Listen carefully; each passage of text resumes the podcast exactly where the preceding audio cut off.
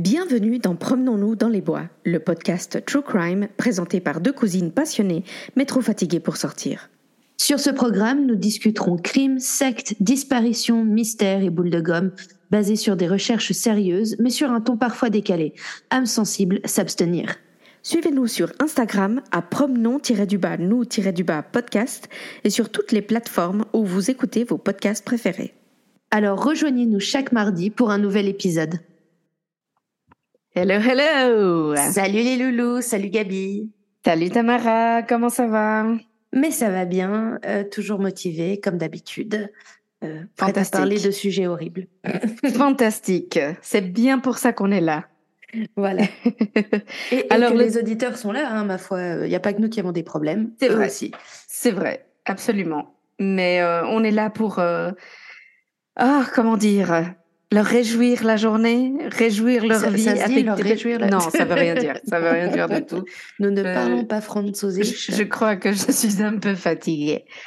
Le thème du jour, Père tueur. pertueur. Parce Voilà. qu'après mertueuse, on s'est dit quand même. Et, et Hein en plus, voilà, on est Un peu hyper sexiste parce qu'on a bien commencé par Mertueuse. Il y a genre euh, 15 épisodes. Au moins, je crois Et que c'est il y a 18e. que je sais quelques plus. semaines qu'on s'est dit. euh, et au fait, euh, On a, euh, en fait, il n'y a pas que les mères qui tuent. tout à fait, tout à fait. Il y a d'ailleurs même plus de pères qui tuent que de mères, mais bon. Oui, oui, oui. euh, D'ailleurs, ça devient un peu. euh, je, je lisais, je te disais, je lisais l'autre jour un rapport, euh, alors en l'occurrence aux États-Unis, qui dit que le, c'est assez alarmant la vitesse à laquelle les crimes, euh, typiquement le, un, un père qui va faire du mal à ses enfants, voire toute la famille, euh, la rapidité avec laquelle ça explose. Oh, Au point que les, ils en sont à faire des études sur le sujet, tu vois. Donc, euh, Ouais, c'est vraiment, dur. ça devient un peu prédominant. C'est- un peu dur, ça, quand même. Comme, Voilà. euh, Bon, Alors, alors écoutez, les amis, je crois que je vais commencer avec Ouais. une, une affaire locale. oh, Je et je l'ai dit avec un petit accent, t'as vu? Un Une affaire local. locale. Local. Locale. Euh, Pour la référence, on est euh, Haute-Savoie et Suisse, hein, pour ceux qui Voilà, comprennent voilà. pas l'accent. locale. Local. Je vais vous parler de l'affaire Jean-Claude Roman. Alors, pour ceux qui, comme moi, euh, étaient euh, un peu conscients de l'actualité au début des années 90 ou 90 pour les, Pour les vieux, quoi. Voilà, ouais, bon, je t'emmerde. Euh, Je t'aime. moi aussi, je t'aime. Peut-être vous vous souviendrez de cette histoire quand même, qui était assez loufoque. Et là, alors, bon, Tamara et moi, vous le savez, on fait des recherches sérieuses, on euh, cherche sérieusement nos trucs, on prend des notes, on vous raconte ces histoires incroyables et fantastiques. Et comment vous dire que cette histoire, je ne sais pas dans quel ordre la raconter.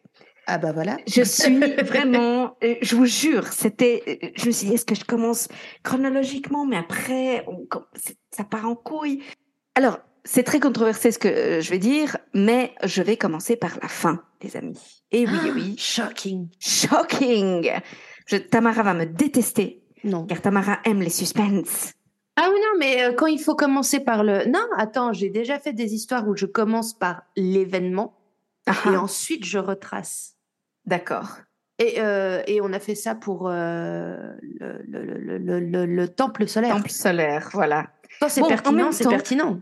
Quand c'est pertinent, c'est pertinent. Parce qu'en plus, il faut dire que c'est souvent par l'incident ou par l'événement Mhm. qu'on découvre toute la tragédie qu'il y a derrière. C'est ça. Et, et qui, bien que l'incident est le point culminant de la tragédie, mais parfois la tragédie elle est encore plus loufoque que l'événement même. Il y a toute l'enquête derrière aussi, donc euh, ça c'est Exactement. hyper intéressant. Donc là, moi, c'est un peu, c'est un peu le processus que j'ai décidé euh, d'attaquer. Non, ça se dit même pas un processus qui s'attaque. Mais vous avez compris ce que j'ai voulu dire. Et donc, tout commence. Attention. Attends, tin, tin. Je fais les effets. euh, Tout commence lorsque, dans la nuit du 10 au 11 janvier 1993, 93 pour les Français, vers 4-5 heures du matin, un incendie éclate dans une maison en France voisine de la Suisse, donc dans Mhm. l'Ain, dans un village qui s'appelle Prefsaint-Moins, qu'on appellera Prefsin, juste parce que j'arrive pas à prononcer le tout comme il faut. Pas de souci. un incendie se déclare dans une maison, les pompiers sont appelés, ils débarquent. L'incendie est plutôt fort, hein, donc ils mettent un moment à pouvoir entrer. Ils vont avec les jets, etc. Et puis c'est un incendie en plein dans le village. Donc euh, les maisons à côté, euh, juste adjacentes, sont menacées. C'est vraiment très sérieux. Et puis il découvre à l'intérieur euh, le corps d'une femme et dans les autres chambres le corps de deux enfants petits morts clairement, hein, brûlés, mhm. assez assez fortement brûlés les enfants et la femme a le, le fracassé et comme une une partie du plafond s'est écroulée. Euh, ils, partent du principe que, euh, ben voilà, dans l'incendie, euh, elle a été tuée par des par des gros dégâts dans la maison. Et puis, euh, ils continuent à chercher dans la maison pendant qu'ils éteignent les flammes. Et il y a une chambre qui est un peu fermée. Euh, ils ont du mal à l'ouvrir. Et quand finalement ils y arrivent, ben, ils y vont d'abord avec le jet parce que il y a beaucoup de fumée. Ils n'arrivent pas à voir s'il y a du feu ou pas.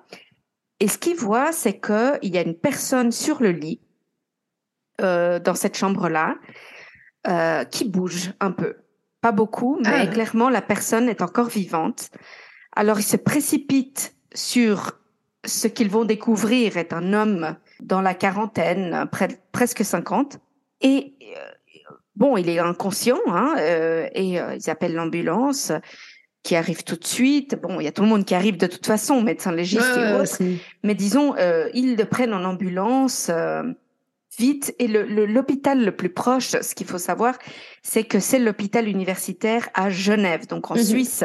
Mais il faut comprendre que c'est vraiment euh, 20 minutes. Euh, de route, et peut-être hein, pour ceux qui savent pas s'ils sont plus loin, euh, s'ils sont pas de la région, c'est que moi, j'ai remarqué chaque fois que je vais plus loin en France et puis que je dis, ah, bah, je passe la frontière le matin pour aller bosser, les gens me regardent en mode, ah, une frontière, c'est rien. Il euh, y a non. pas des douaniers tous les jours, juste tu passes la frontière, ah, coucou, je suis en France, coucou, je suis en Suisse. Oui, c'est une sorte de, mini-bâtiment sur la route. C'est un non-événement, c'est pas. C'est un non-événement quotidien pour euh, des centaines de milliers de personnes par ici.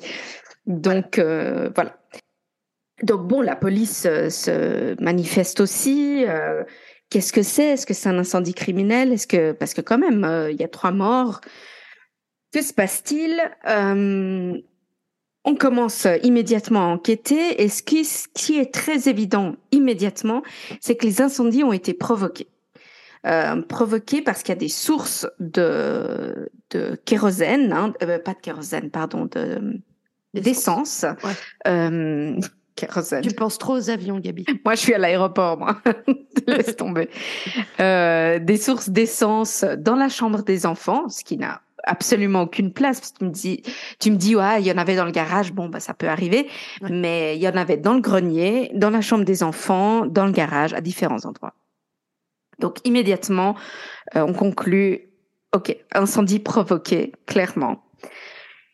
Et puis, euh, bref, ils sont en train de regarder euh, tout ça. Le, médecin légiste arrive le matin euh, et ils, ils emmènent les, les corps des, des, trois défunts à la morgue. Ils apprennent aussi que bah, la personne qui était inconsciente est maintenant dans le coma. on saura après qu'il y a, une petite erreur médicale qui a été commise dans l'ambulance qui a poussé, disons, euh, cet homme à, à, tomber dans le coma. Alors, j'ai pas pu vérifier quelle a été l'erreur médicale. En même temps, très honnêtement, je saurais même pas si je comprends ce que c'est. Donc voilà. Bref, le survivant est dans le coma, les trois corps sont à la morgue. La police, très vite, apprend par les voisins, hein, les gens qui habitent là, c'est la famille Roman. Euh, le père, Jean-Claude, est médecin la mère Florence était pharmacienne, mais elle est mère au foyer. puis de temps en temps, euh, en bonne pharmacienne, elle fait des remplacements à la pharmacie du village. Et ils ont deux enfants, Caroline de 7 ans et Antoine de 5 ans. Alors, bon, ils commencent à regarder, ils, traitent immédiatement ça comme un incendie criminel. Oui, bah, de toute façon, effectivement, s'ils trouvent tout de suite des traces d'essence. Euh, voilà.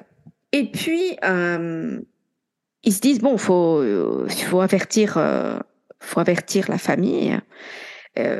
entre une chose et l'autre, des coups de fil, des, des, voisins qui les connaissaient un petit peu, des amis, ils comprennent que les parents qui habitent dans le Jura, pas très loin, 80 Donc les parents de, Jean-Claude. Les parents de Jean-Claude, oui, merci. Euh, habitent euh, dans, le Jura et puis bon, ils, appellent leurs homologues, la police euh, dans, dans le village en question et puis ils leur expliquent la situation. Alors bon, la police veut aller prévenir les parents de Jean-Claude et c'est vraiment un, un, moment très très difficile ils vont, ils frappent, ils sonnent, il n'y a personne.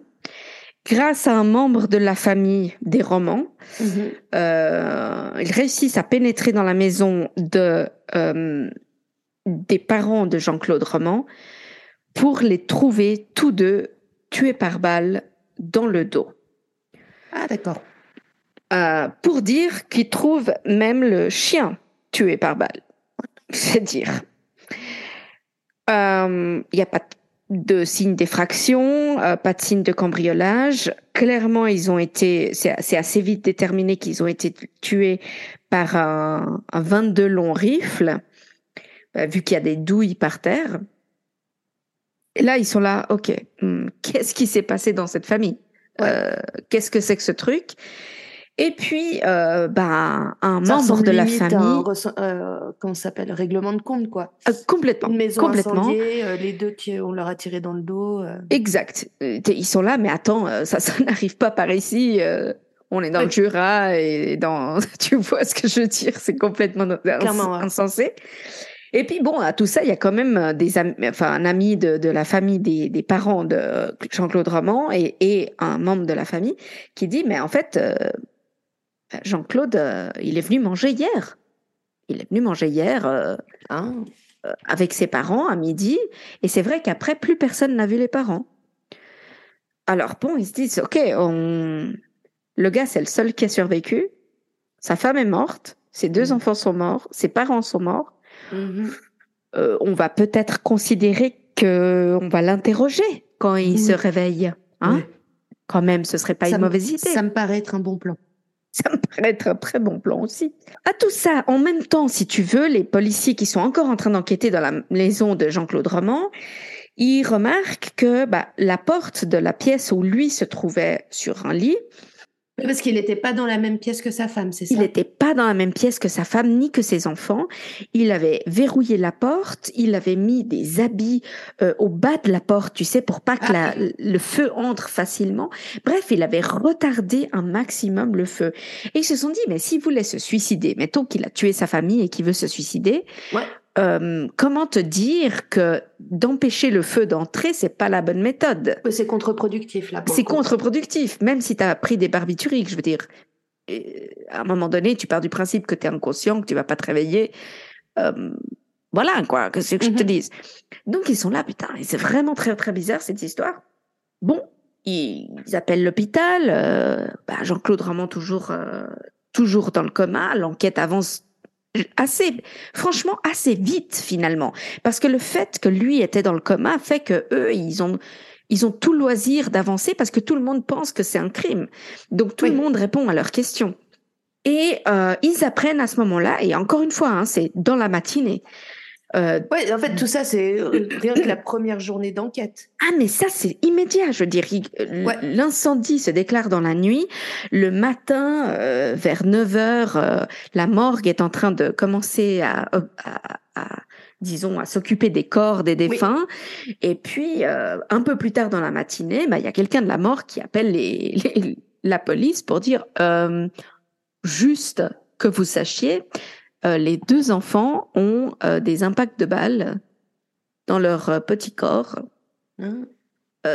ils ont clairement, on, leur a, on, dirait qu'on leur a tiré dessus. Ils peuvent que dire on dirait parce que est-ce que tu vois avec le feu, il y, a il y avait des balles par terre et puis elles ont, tu vois, tu peux pas savoir exactement comment comment ça s'est passé, mais en tout cas ils ont des impacts de balles dans le corps.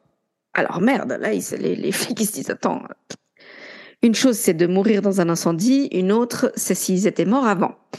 Mhm. Alors, à ce moment-là, ils commencent vraiment à poser des questions sur qui est Jean-Claude Roman. Ils vont parler aux voisins, mais ils vont parler surtout aux amis, à des collègues, à des, connaissances de la famille, euh, des, des amis. Et ce qu'ils apprennent, c'est que tout le monde décrit Jean-Claude Romain comme un grand médecin, un homme respectable, c'est ce qui revient très souvent euh, en bouche. Il semblerait que ce soit un spécialiste euh, des cultures cellulaires et maladies cardiovasculaires, qui a mhm. aussi fait des recherches euh, sur différents types de maladies comme la sclérose en plaques et autres. Il travaille à l'OMS, donc à l'Organisation mondiale de la santé à Genève.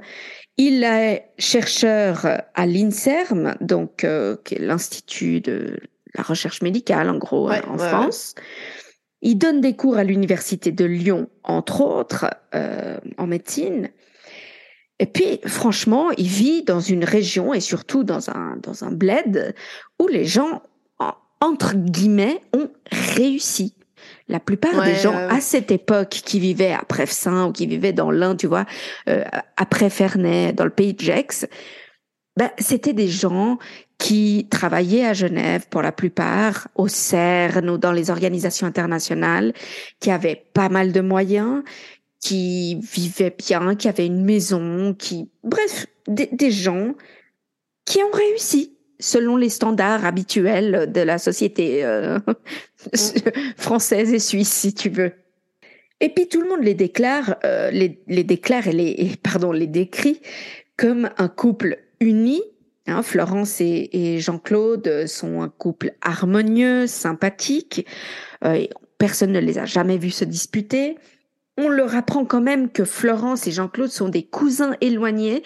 Je tiens juste à préciser qu'ils sont cousins par alliance, donc euh, c'est pas qu'ils ont un, lien sanguin, mhm, euh, mhm. mais euh, disons par alliance. ils, se sont rencontrés dans des repas de famille, etc. Mais voilà. Et puis ils sont tombés amoureux très jeunes, pratiquement adolescents. Hein. Et euh, Florence ne travaillait plus, elle élevait ses enfants, elle était heureuse, elle aimait son mari, elle avait énormément de respect pour son mari. Bref, tout le monde le décrit comme un homme parfait. Ah, Jean-Claude okay. Roman. Ouais, que j'allais dire quand tu énumérais aussi tout le, nombre de trucs qu'il faisait, tu sais, euh, euh, putain, euh, travailler en Suisse, là. Euh, ouais, à l'OMS. À l'OMS, merci. Euh, L'INSERN et tout ça, je me disais, bah dis donc, plus les cours à Lyon, etc. Ouais. le mec qui a une vie, enfin, je suis toujours suspecte des gens qui font trop de choses. Ouais, ouais, et il y a de quoi. J'ai envie de te dire, il y a de quoi. Parce que un des trucs, les, que les, parce que les gens semblent connaître quand même un peu mieux Florence que Jean-Claude. D'accord? Quand il parle aux voisins, quand il parle aux gens du village, quand il parle même aux amis.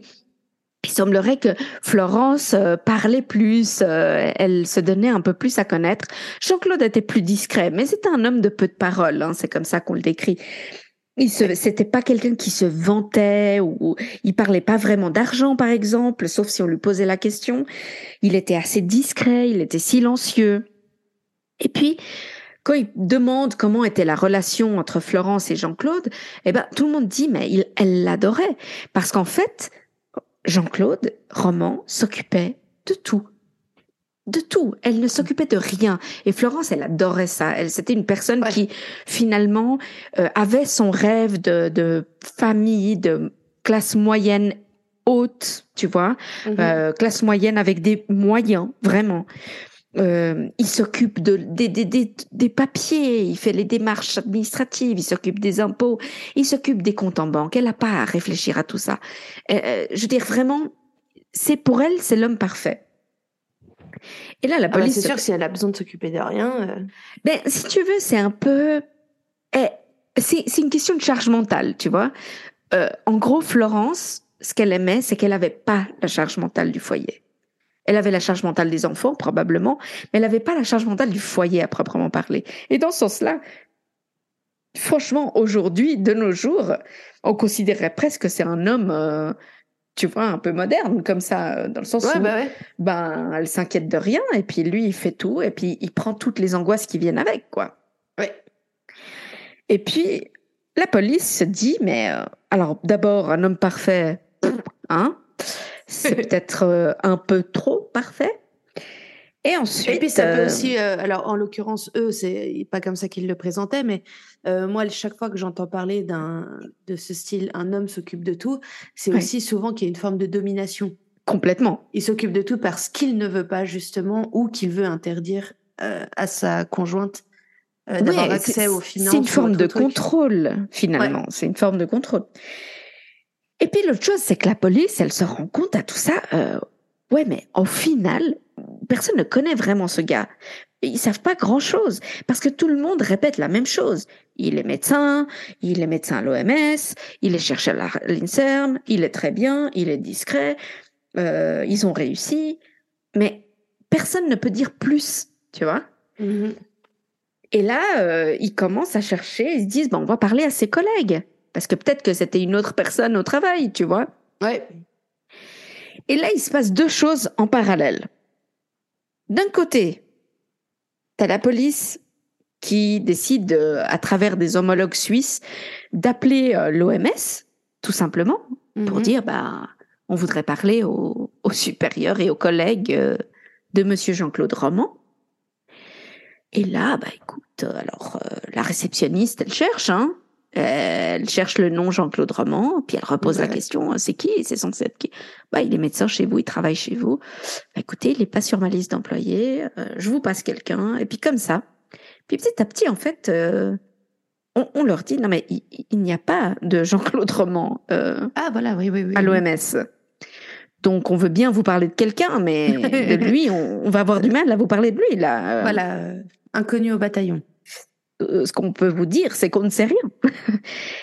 Et parallèlement à ça, à Paris, une femme téléphone à la police, à la gendarmerie, en disant qu'elle a, elle a vu le téléjournal euh, qui, euh, évidemment, a décrit cet incendie avec une famille morte. on ne sait pas très bien ce qui se passe. L'autopsie semble dire que les, les enfants sont morts par balle. le mari est dans le coma. Enfin, et cette femme qui s'appelle Chantal, euh, je crois que elle s'appelle Delalais ou quelque chose comme ça. Bref, on va l'appeler Chantal. Elle appelle la gendarmerie et elle dit euh, alors en fait, euh, je connais le monsieur et la dame en, hein, dont on parle à la télé. D'accord. Et ce monsieur a essayé de me tuer ah. la nuit dernière. Enfin, la, nuit d'avant. Enfin, la, nuit d'avant. Juste, voilà. Donc pas la nuit du 10 au 11, la nuit du 9 au 10. Exactement. La nuit du 9 au 10. Et ils sont, euh, pardon Et pourquoi C'est-à-dire. la dame?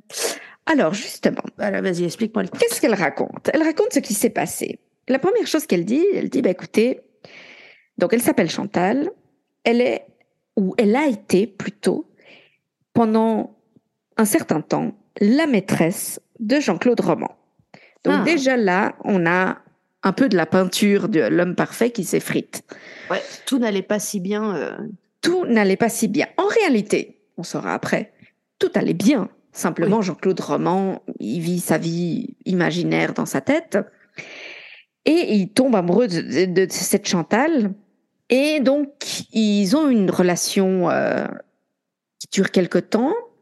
Euh, puis, elle s'est arrêtée au bout d'un moment. Chantal, elle en a eu un peu marre. Elle vit à Paris.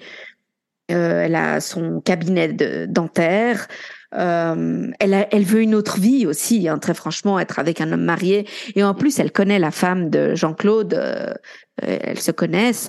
Donc non, ça, ça lui dit pas vraiment. Et à tout ça, elle dit bah, Jean-Claude m'a emprunté une grosse somme d'argent. donc voilà, nous on n'était plus amants à ce stade, on était amis, mais il me devait des sous. Et puis il m'a appelé, il m'a appelé le 9 le 9 janvier, en me disant que euh, il était invité euh, ce soir-là à un dîner chez Bernard Kouchner. Donc, pour mhm. ceux qui ne savent pas aujourd'hui, parce qu'évidemment, donc c'était un grand monsieur qui a été ministre de la santé. Euh, C'est un des cofondateurs de Médecins sans frontières, non? Exactement. Je sais plus sous quel président il était euh, ministre de la santé. C'est vraiment un mec hyper important dans l'histoire enfin bref, dans la politique française. Et il dit, ouais, mon ami euh, Bernard Kouchner nous invite à un, dîner, j'aimerais bien que tu m'accompagnes, Chantal. Euh, je sais qu'on n'est plus ensemble, mais voilà, enfin moi, ça me fait plaisir de passer un, une belle soirée avec une femme cultivée qui peut m'accompagner à ce genre d'événement. Alors bon, au bout d'un moment, elle dit bon, en toute amitié, ok, on y va. Il arrive chez elle à Paris et ils sont en voiture et puis il se perd. Il se perd. Euh, en route. Il dit, mais il vit quelque part par là, par un bois. Alors, euh, il s'arrête euh, sur le bord de la route, un peu dans un bois. Il y a a personne sur la route. Et puis il lui dit, je vais, je vais regarder. Alors à l'époque, il n'y a pas de GPS, hein, donc il dit, je vais regarder sur un plan, un plan que j'ai dans ma voiture. Et il lui dit à ce moment-là, mais au fait, j'ai oublié, j'ai un bijou pour toi. C'est un cadeau que je voulais te faire. Puis elle est là, non, non, non, merci. C'est un collier. Mhm. Il dit si, si, écoute, j'insiste, je te dois beaucoup. Laisse-moi aller chercher, vu que je vais de toute façon chercher le plan dans le coffre, je vais prendre le bijou. Puis il va dans le coffre, il revient. un plan dans un coffre? Écoute. Euh, bon, je te dirais qu'à l'époque, c'est pas forcément que tu le gardais. Euh, bon, la plupart des gens le gardaient dans la boîte à gants, mais qui sait. Et puis il revient, puis il dit bah ferme les yeux, je vais te mettre le, le collier.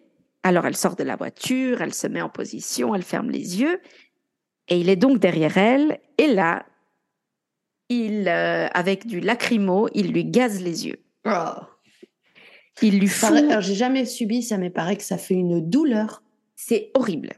Moi, j'ai subi indirectement, j'ai senti l'odeur de loin et j'avais les yeux qui commençaient à picoter un tout petit peu, mais de loin, hein, vraiment de mhm, loin. Mhm. Et j'étais là, laisse tomber. Je, rentre vite, vite, vite. Je suis rentrée dans un magasin. Mais j'ai pas eu le droit, moi, vraiment, mais apparemment, c'est affreux. Et donc, elle se fait gazer. Euh, il a une sorte de matraque électrique, là, un truc pour la choquer. Elle se reçoit des chocs dans le bide. Euh, il la tape. Il essaye de l'étrangler. La pauvre dame je te jure, elle dans un choc total. T'imagines, elle s'attendait à un collier en plus. tu vois. et puis euh, elle essaye de se défendre et elle crie "Pense aux enfants, pense aux enfants." Et là, lui, ça lui fait un peu un choc. Et il s'arrête. Pense aux enfants. Pense aux enfants, elle lui dit. Mais de, c'est-à-dire Alors, elle, elle a des enfants, lui a des enfants ah, auxquels elle faisait référence, j'imagine, aux deux quelque part. D'accord, oui, oui, non, elle, elle a des enfants de son côté et tout. Voilà. Et donc, euh, il s'arrête et puis il lui dit Je suis devenu complètement fou. Et puis elle est, elle est sous le choc, elle est là, mais t'es malade, mon gars. Sans déconner. Et là, il lui dit Oui, mais c'est mon nouveau traitement médical parce que et c'est là qu'elle elle leur dit aux gendarmes, en fait, voilà, Jean-Claude Roman, il a un cancer, euh, il a un lymphome et il a des traitements médicaux assez sévères pour son cancer. Et donc, c'est des, des, traitements qui effectivement peuvent euh, soudainement euh, changer ton humeur, changer. tu peux avoir des, des, des coups de, de, de, déprime, de grosses déprimes, de psychose et autres. Ça peut arriver. C'est rare, mais ça peut arriver. Mmh, et donc, lui, il la remet dans la voiture. Il dit, je suis tellement désolé. Il n'arrête pas de s'excuser. Elle lui dit, je veux rentrer à la maison, laisse tomber. Donc, il la ramène chez elle. Et puis, il lui dit, écoute, me dénonce pas. Parce que euh, au final, euh, carrière professionnelle sera mise à mal. Et puis, c'est mon traitement. Clairement, je vais aller voir le médecin. Je vais lui dire que j'ai eu un coup de folie. Je ne sais pas ce qui se passe, mais clairement, mon traitement n'est pas adapté. Et donc, elle, se dit, bon, je, vais attendre un peu, je vais voir ce qui se passe. Et puis, bah, évidemment, euh, pratiquement le deux jours après, euh, elle, voit la télé que, que le, le, mec est dans le coma et que sa famille est morte. Donc là, elle se dit, OK, je crois qu'il y a un problème. Oui, oui, oui. Donc, ils apprennent ça. tu vois, la police euh, qui enquête sur le dossier, d'un côté, eh ben, ils apprennent qu'il n'est pas médecin à l'OMS, en tout cas, qu'il ne travaille pas à l'OMS. Et d'un autre côté, ils, apprennent de leurs collègues parisiens, euh, ben, euh, il y a Madame Chantal qui s'est fait mm, agresser, quoi. Et puis juste après, enfin, on parle d'un jour après, deux jours après, les autopsies tombent, les autopsies des enfants. Ouais, ouais, ouais. Et de la mère, Florence. Les deux enfants ont été tués par une balle dans le dos, par des balles dans le dos. C'est glauque quand même. Bon, c'est déjà bien s'ils sont morts au ouais. Et ils sont morts sur le coup. Donc, euh, ils ont trouvé chez Caroline, sa fille, trois balles. Alors, c'est c'est des 22 longs rives, c'est un tir groupé, hein, en fait. C'est ces, Euh, ces balles qui. Ah oui, euh, c'est Voilà. ouais, des, des petits plombs. Oui, voilà. Je, je suppose que c'est ça. Pareil que c'est Euh, terrible ça aussi. euh. Elle meurt sur le coup parce que Ouais, c'est- un petit, c'est un petit corps, donc évidemment Mhm. euh, poumon percé, euh, etc. Enfin, bref, elle meurt sur le coup. Antoine, son fils, euh, on retrouve deux balles, idem, mort instantanée. Euh, et puis euh, Florence, en revanche, elle est, me- est morte, pardon, d'une fracture au crâne euh, qu'elle a subie avant l'incendie. Et quand on dit une fracture au crâne, elle n'a pas reçu qu'un seul coup. C'est ce qu'ils peuvent dire. Ok. C'est qu'elle a reçu de nombreux coups. Bon, la police, autant te Ouais. dire que là, euh, ils savent plus trop euh, où ils en sont parce qu'ils sont là, mais bordel. C'est c'est quoi ce truc? Ils ont vraiment du mal à comprendre. Et là, on leur apprend, attention, tintintin, On leur apprend que Jean-Claude Roman s'est réveillé Ah. de son coma. Donc oui, et on- c'était un vrai coma. C'était un vrai coma. C'était un vrai coma. Il n'y avait pas de feinte ou quoi que ce soit. C'était, c'était absolument un vrai coma dans lequel il n'aurait pas dû être. Mais comme il y a eu une erreur médicale, euh, malheureusement, fameuse, bon, bah, ils ont merdé. Et puis voilà. Bon, D'un Mais, côté, euh, tant mieux, ça leur a permis, comme tu le disais au début, de faire leur enquête Complètement. pépouze, quoi. Oui, parce que lui aurait pu bloquer pas mal de choses, euh, mis des avocats, etc. Donc, quelque part, ils ont pu vachement avancer tranquillement, on va dire, euh, avant qu'il se passe quoi que ce soit. Donc, ok, Jean-Claude Roman se réveille. Alors, la police, euh, bah, ils vont l'interroger. Mais au début, ce qu'il faut comprendre, c'est que ils vont l'interroger comme patient, comme victime. On ne sait pas. Ils sont, bien sûr, ils le suspectent de quelque chose, mais c'est pas clair encore. Et puis, euh, bon, il se réveille et puis il dit que oh, il a vu un homme euh, habillé en noir qui est rentré, qui a tué sa famille. Et puis voilà, après il se souvient plus de rien. On lui apprend la mort de ses parents et il est complètement surpris. Euh, il le savait pas. Et puis à tout ça, les, les médecins euh, disent à la police que lui a, on lui a retrouvé une énorme dose de barbiturique dans le bide. Mhm. Donc la police lui demande comment vous expliquez ça? Au début, C'est le mec en qu'on- noir. Qu'on l'a forcé. Après, il dit qu'en fait, il sait plus, il se rappelle pas, il se rappelle pas comment c'est arrivé. À part ça, t'imagines le chaos de cette euh, de, ce- de cet interrogatoire. Ah, Enfin, mais le- C'est terrible.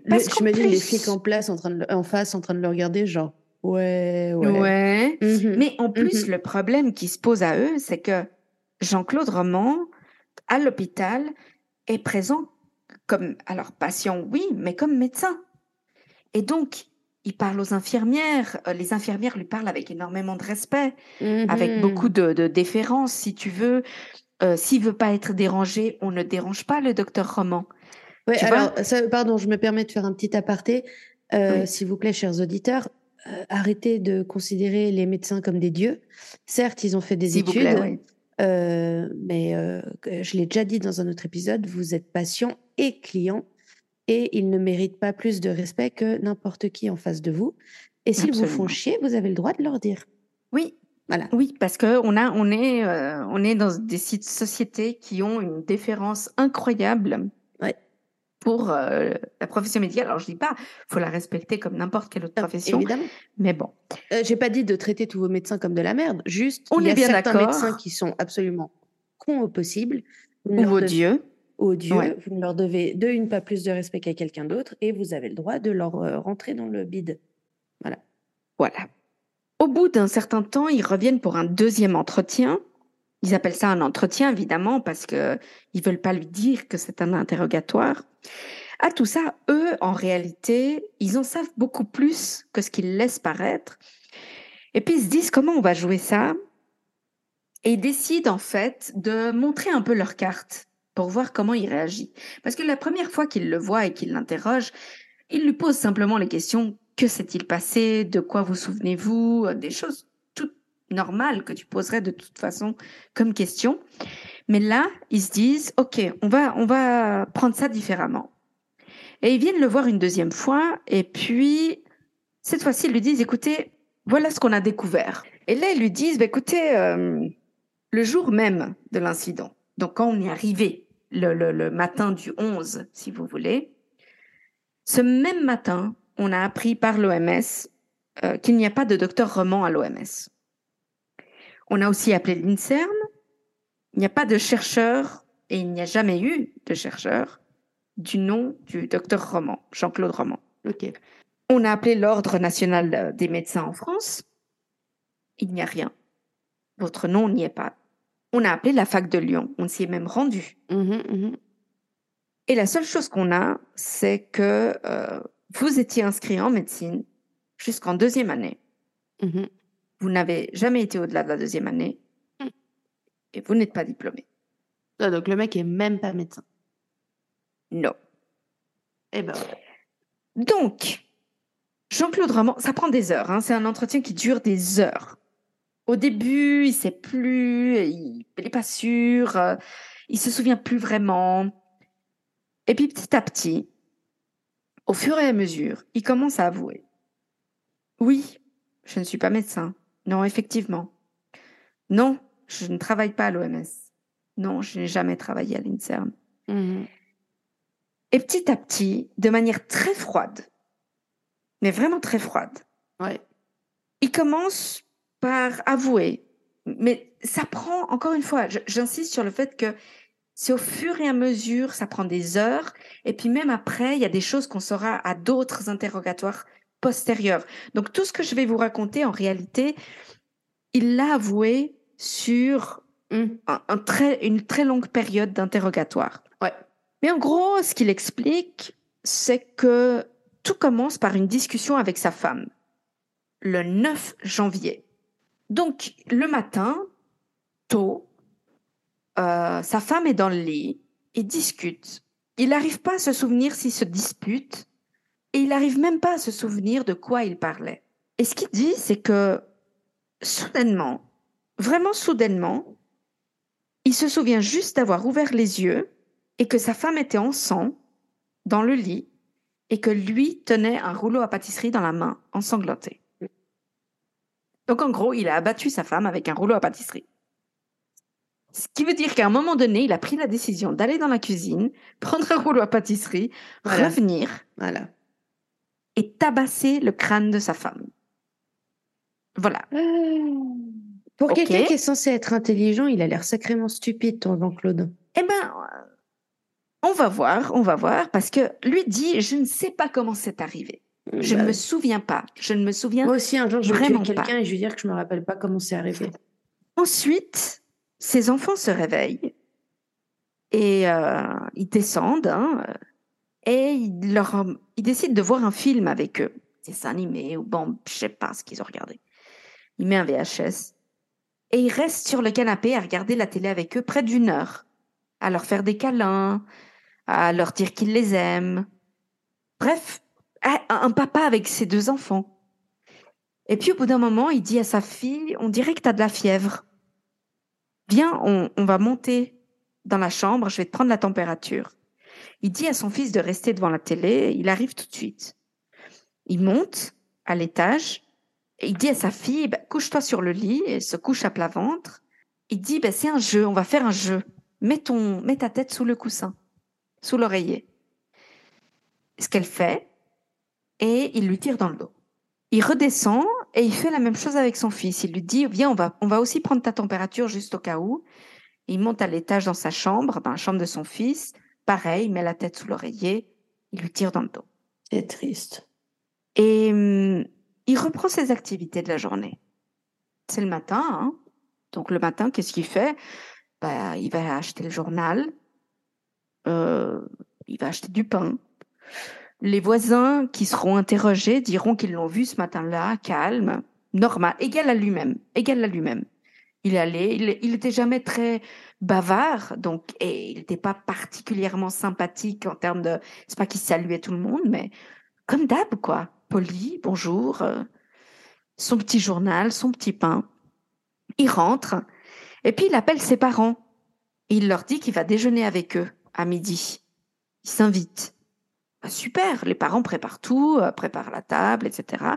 Lui prend sa voiture, il fait les 100 bornes qui le, qui le séparent de ses parents. Et puis, bah, ils mangent ensemble. Ça se passe bien, ils discutent. Et puis, à un moment donné, euh, il monte à l'étage et puis il appelle son père. Il lui dit euh, J'ai besoin d'aide pour réparer, pour réparer une canalisation qui est. Qui est apparemment, il y a un problème. Le père monte. Ouais. Et il tire sur son père. Voilà. Il appelle sa mère, il lui dit qu'il y a un problème avec le, radiateur, il y a un problème de température. Elle monte et il lui tire dessus également. Et effectivement, il va tirer sur le labrador, leur labrador, il va le tuer. Quand on lui demandera d'ailleurs au procès pourquoi il a tué le chien, hein, parce qu'en soi, euh, il dira euh, que c'est parce que c'était euh, le, le, chien de, adoré de sa fille, à lui, de Caroline, et qu'il voulait que le chien la retrouve au paradis. Il me saoule, ton gars. Ouais. Il me, ouais, il me saoule, il me saoule aussi. Depuis, donc, dans la maison de ses parents, il prend une douche. Hein, il se change. Ah bon, il a des habits là-bas, ou il prend des habits de son père. J'ai aucune idée, j'ai pas pu trouver cette information. On s'en fout un peu, remarque. Et puis de là, il appelle Chantal à Paris. Hein, et pour lui dire. Ah bah oui, pour lui proposer la soirée. On est invité à dîner chez Bernard Kouchner. Ah, tout ça. Bernard Kouchner, je ne le connais pas. Oui, non, mais là, ça me paraissait ne l'a jamais vu. du coup. Voilà. Euh, là, je refais pas la tentative d'assassinat de la pauvre Chantal, mais quand euh, il la dépose chez elle, euh, il rentre en voiture. Donc, il fait les 5-6 heures de bagnole de retour jusque chez lui. Pour rentrer chez lui, il arrive en gros, le petit matin du 10, chez lui à Prefsaint, il passe la journée devant la télé, tranquille, hein. À l'étage, sa femme morte, ses enfants morts. Lui, il est en bas, en train de, de regarder la télé. Au bout d'un moment, il prend des barbituriques qu'il a été lui-même acheté à la pharmacie. Et quand ils lui ont demandé pourquoi c'était, euh, le, doc, le alors gros guillemets, docteur Roman, dit que c'est pour des tests qu'ils sont en train de faire au laboratoire euh, sur certains euh, somnifères. Oui. Voilà. Comment un pharmacien accepte ça, je ne sais pas. Mais apparemment, à l'époque, ça se faisait. Surtout que c'est bien connu, un labo, il va se fournir, euh, il envoie son médecin se fournir à la pharmacie du coin, tu vois. Voilà, exactement. Un truc que personne ne comprendra hein, d'ailleurs. Donc vers 22 heures le soir du 10, il euh, met de l'essence à différents endroits de la maison, comme on l'a dit, un hein, grenier, chambre des enfants, euh, à différents endroits. Il avale les barbituriques et il va se, au fond, s'enfermer dans cette euh, chambre à part, à l'étage. Donc c'est en gros ce qui s'est passé. Purée, là, comment te dire que les flics sont hallucinés, quoi? Ils sont hallucinés. Ils sont, ah, mais c'est quoi? C'est quoi ce gars? C'est quoi ce, ce, ce, ce mytho? Parce que c'est un mytho. Et à tout ça, il raconte, la police raconte que, il raconte ça avec une insensibilité à ce qu'il a fait, mais vraiment, hein, genre hyper froid, hyper. le, mec, euh, il raconte ce qui s'est, il raconte juste ce qui s'est passé. Il raconte les faits. Il raconte les faits, en gros. Voilà, il raconte les faits. Et puis, bah, il sera il est arrêté, évidemment, hein, euh, bien sûr, mais il sera vu par différents psychiatres. Ce qu'on apprendra, c'est que c'est une vie de mensonge. Jean-Claude Roman est, en gros, un mythomane. Bah là, oui, oui, oui, oui. Un mythomane, mais grave. Grave. Donc, en fait, tout commence un peu pour lui, sa vie de mensonge commence dans les années 70. Initialement, lui, donc il est fils unique, hein, il est né dans les années 50, il est fils unique de, de parents qui l'ont eu tard. Donc il est vraiment, c'est le, c'est le joyau de, de la famille. L'enfant roi. L'enfant prodigue, l'enfant roi. En plus, il a le malheur d'être super intelligent. Bref, les parents, ils en peuvent plus, quoi. Euh, notre fils, il sera président du monde. Euh, enfin, tu vois, genre, euh, c'est bon, quoi. Et euh, d'ailleurs, l'un des psys qu'il verra dira que c'est ça a vraiment été une culture de famille euh, très difficile parce que finalement, c'est jamais une culture de vérité. C'est-à-dire, pour chaque chose, on lui cache un peu la vérité. On lui dit euh, qu'il peut tout surmonter, on lui dit qu'il Mhm. peut tout faire, qu'il peut tout avoir. Ce qui veut dire aussi que, au final, c'est quelqu'un qui se construit. en- Quand il voit un obstacle, il le contourne, il ne confronte jamais. Qu'est-ce qui se passe? Ben, il commence à étudier l'agriculture. Euh, il, il se plante. Hein, maths sup, c'est pas pour lui clairement. Et puis, euh, il est pour agriculture? ah, euh, ah, parce- en fait, il faisait ingénierie agronome ou un truc comme ça. Il est amoureux de Florence, fou amoureux de Florence. Euh, et elle, elle va euh, étudier la médecine. Donc, il décide de s'inscrire aussi. Donc, euh, bon, ils se plantent les deux la première année. Lui décide de refaire euh, son année. Elle décide finalement d'aller en, pharmaco- en pharmacologie. Et puis, euh, il est en deuxième année de médecine et euh, Florence vient le voir, puis elle lui dit, écoute, peut-être qu'on fasse une pause. Moi, cette relation, je suis pas sûre que ce soit pour moi. Mhm. Je suis un peu fatiguée. Euh, puis franchement, t'es pas très drôle. C'est un mec. Faut Pardon. savoir que Jean-Claude Roman, c'est un mec plutôt discret, sérieux. Tu vois, c'est c'est le Ouais, gars ouais, qui. ne- et puis en plus, c'est le gars qui ne vit que pour elle. Donc au bout d'un moment, elle est là, ouais, t'es t'es chaud, hein, mais. Mais je voudrais un petit peu d'excitation. je voudrais un peu d'excitation dans ma vie, hein. Plaque-moi contre un... Non, pardon. Comment c'était Je veux des paillettes. euh. Ah ouais, euh, j'ai quand les moulures... Non, pas les moulures... Ouais, non, mais bon, c'est pas ça, bref. Bref. Donc, euh, lui, il est mais effondré. Effondré. Il entre dans une dépression monstre. Ses amis, les peu d'amis qu'il a, le savent. Euh, bon, bah, une peine de cœur horrible. Hein. Et puis, bah, il ne se présente même pas à l'examen. Et quand euh, ils iront lui demander pourquoi, il dit, euh, bah, il dit que, que voilà, qu'il va pas bien, etc. Alors jusque là, tout va bien. Il semblerait qu'à un moment donné, euh, ses potes l'emmènent faire la fête un peu en le forçant, en disant tu vas voir, ça va passer. Au bout d'un moment, il se casse. Et puis, quand il le retrouve le lendemain, il est ensanglanté, euh, il a la main pétée et tout. Et puis, il dit, mais qu'est-ce qui s'est passé? Et Il dira euh, qu'il s'est fait agresser et que les gars l'ont mis dans un coffre de voiture, mais Mhm. qui se souvient pas de tout. Il y a eu un blackout, puis qu'au bout d'un moment, bah, ils l'ont sorti du coffre et ils l'ont laissé là. Mais je- les gens sont hallucinés et, et personne ne remet en question son histoire. Comment ça, personne ne remet en question son histoire? Mais parce qu'ils sont choqués, le mec est blessé, il a plein de sang partout. Ils sont là, mais mon Dieu. euh, Et puis le, le gars est effondré, il n'arrête pas de pleurer euh, Florence. Et ils se disent, bordel, ce mec, il va, il va vraiment pas bien, quoi. Et puis il a peut-être provoqué une bagarre et il veut pas le dire, mais la réalité, c'est qu'il va pas bien. Des années après, quand on lui demandera, euh, donc il est alors qu'il est euh, interrogé et même quand il est en prison, euh, il- on demandera, est-ce que c'est vrai, est-ce que vous êtes vraiment fait agresser? Et il dit, non, c'est pas vrai, mais je ne me souviens pas d'avoir menti. C'est comme si dans sa tête il y a, il y a une cassure, tu vois? Il y a, il sait Non, plus non, ce qui est la de vérité gueule du monde, c'est tout. hein. il sait, il sait plus ce qui est la vérité et ce qui ne l'est pas, en fait, dans sa tête. Parce que plus rien n'est la vérité, finalement. Tout est un mensonge. Et puis, ses parents l'appellent quelque temps après. Donc, on est en 1975, 75 pour les Français. Ses parents l'appellent, c'est un surdoué, ils ont mis tout leur argent, parce que c'est pas des gens de beaucoup de moyens, mais ils ont mis tout leur argent dans ses études et dans et euh, ils lui ont acheté un appartement pour qu'il puisse étudier euh, médecine à Lyon, etc., etc. Et puis il lui demande alors tes examens de deuxième année, comment ça s'est passé? Et il dit ah super, je suis passé en troisième. Mhm. Et en fait, il dira plus tard que quand il dit ça, c'est un mensonge évidemment. Et bien sûr, bien sûr. il sent un tel soulagement, un tel soulagement, qu'il se dit, mais mon Dieu, mais c'est aussi simple que ça, en fait. C'est aussi simple que ça. Parce que juste là, jusque là, la vie entière lui pesait.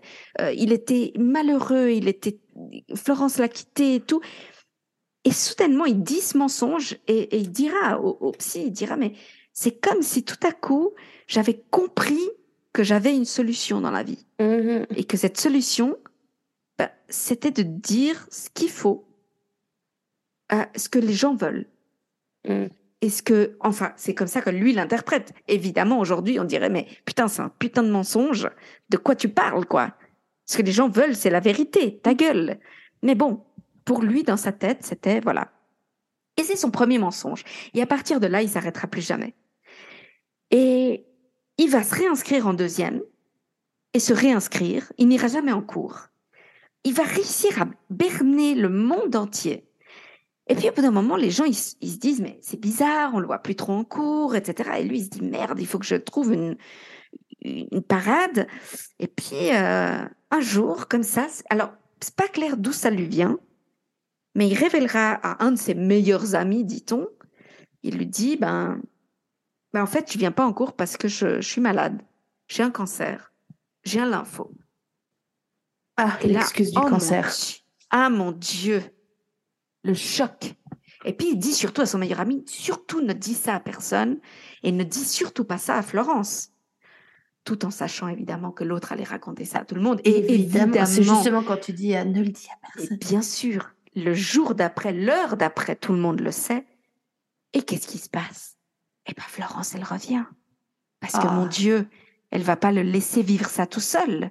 Non, elle échoue, Florence. Mais tu te rends compte que tout ça, tout ce que ça fait, c'est alimenter son idée que ça résout tous ses problèmes. Ouais, oui, bah oui, oui, oui, fatalement, oui. Il va sortir la carte cancer chaque fois que qu'il en aura besoin. Chaque fois qu'il est en difficulté, hop, cancer chaque fois. Et puis, les, psychiatres qui le verront diront, il a très bien choisi son cancer en plus parce que le lymphome, ça, ça peut se soigner très facilement et on peut vivre assez normalement avec. Si c'est pas, s'il n'est pas trop avancé, on est bien d'accord. Mais comme lui pouvait le faire avancer au rythme que lui voulait, eh ben, parfois, pour certains types de lymphome, tu n'as même pas besoin de chimio. Tu vois? D'accord. C'est vraiment, on peut vivre hyper normalement avec. Et ça va être toute sa vie va être un mensonge à partir de là. Sa vie entière. Mais comment il gagne des sous du coup? Alors, ça c'est l'autre truc absolument aberrant où tu dis mais ce mec a eu, il a le bol de sa vie, tu vois ce que je veux dire, en permanence. Parce qu'en fait, déjà, ce qu'il va faire, c'est qu'il va vendre l'appartement dans lequel il vivait euh, pendant qu'il était à l'université. Il garde tout l'argent. Euh, il va euh, dire, bah, en fait, euh, bah, je travaille en Suisse. Il n'a jamais travaillé en Suisse. non, oui. Mais je travaille en Suisse et en tant qu'employé de l'OMS, j'ai des, j'ai des taux préférentiels dans des banques privées. Mm-hmm. Et donc, sa famille, ses amis vont commencer à lui donner de l'argent pour qu'il investisse ah. pour eux. Ah, Évidemment. un bon petit truc de Ponzi. Mais écoute, un, bon petit truc de, de, hallucinant, parce qu'on lui prête, on lui passe des centaines de milliers de francs, quoi. Mais tu vois, juste, il y a un truc qui me fait marrer, c'est que d'après lui, enfin en tout cas de, de, mm-hmm. ses entretiens avec euh, des psys, euh, qui dit que pour lui, du coup, le fait de mentir, simplement dire ce que les gens attendent, c'est hyper simple, et puis il montre son truc. Moi, j'ai l'impression que son truc, ça a l'air vachement plus, euh, plus euh, compliqué à mener que juste se trouver un boulot et ta gueule, quoi. Alors, en fait, ce qui se passe, c'est que. C'est fatigant de mentir. Au début, tout est simple. Parce qu'au début, soudainement, Florence se marie avec lui, soudainement, ils ont un enfant, soudainement. Et puis, il se dit, bah, comme lui, il, continue à lire des médecins, des, pardon, des bouquins de médecine, il se forme un maximum, donc il est hyper soyons clairs, il a des notions de médecine très avancées. Oui, oui, Au début, tout paraît très simple. Et puis, ça commence à se compliquer. Mais comment tu reviens sur les mensonges? Tu bah, Surtout des mensonges qui ont construit ta vie. Tu es docteur Jean-Claude Roman. Le mec s'est réinscrit en deuxième année de médecine 12 fois. 12. Il a raté les 12 fois? Non, il, n'est jamais allé au cours, il n'est jamais passé les examens. D'accord il se, réinscrivait pour être à, la fac de médecine. D'accord. Il n'avait jamais un ami dans sa classe, mais il avait toujours des amis l'année au-dessus ou l'année au-dessous. Comme ça, les gens disaient oui, oui, il est étudiant en médecine. Ouais. Mais jamais quelqu'un qui était dans sa volée. Tu vois? Et c'était tout comme ça.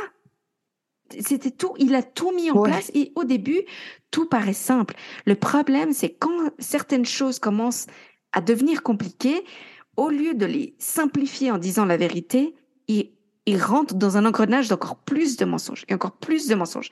Et ça va être sans fin. Et ça va devenir une telle complication.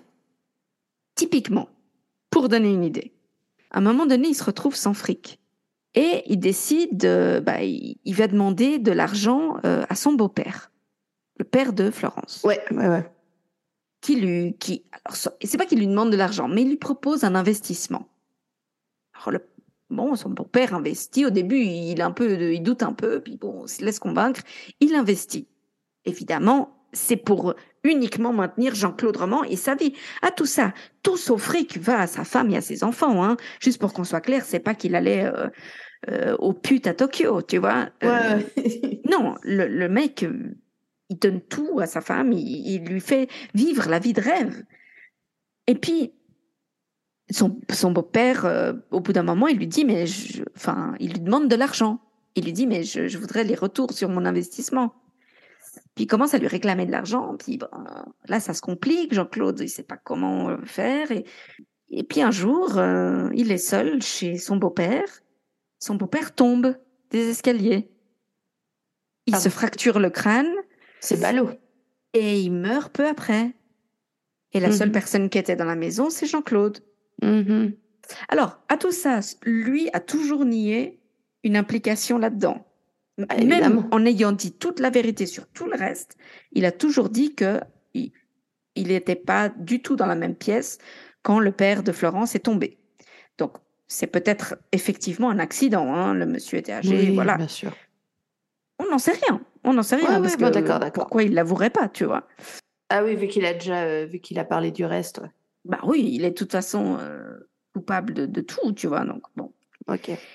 Et puis, euh, bah, la famille de, de, de Florence, aucune raison de croire qu'il s'est passé quoi que ce soit.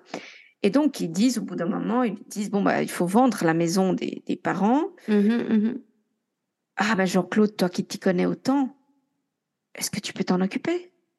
Et est-ce que tu peux t'occuper des sous pour les réinvestir? Tu vois, il y a aussi le fait que tout le monde, ce sont tous des, des gros. euh, comment on dit Euh, Des. euh, je vais y arriver. des grosses feignasses. Voilà. Mais je pense, tu sais, c'est ce genre de truc. Alors, remettons-nous aussi à l'époque, hein, parce que on parle des années 80 et début des années 90. Mais c'est vraiment ce truc de, de on fait confiance. Mhm. C'est c'est mon mari, c'est Oui, mon oui, oui. beau-fils, c'est mon beau-frère. Tu vois, c'était, il y avait ce côté-là.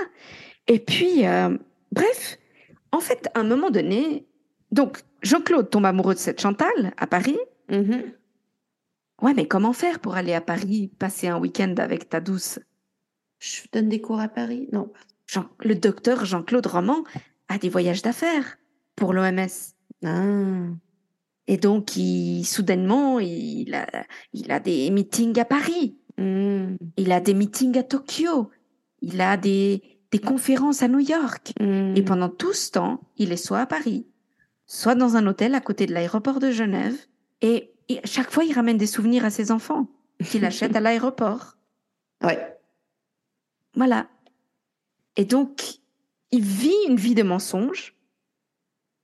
Et petit à petit, il se, il se retrouve vraiment acculé. Hein. Il se retrouve Ouais, vraiment dans une position impossible. Il y a un moment donné où les gens commencent à dire, mais attends, euh, parce que tout à coup, Florence, elle, elle, elle croise une voisine dont le mari est aussi euh, est à l'OMS et elle lui dit, ah ben t'es invitée aussi à la soirée de Noël, tu vas y aller.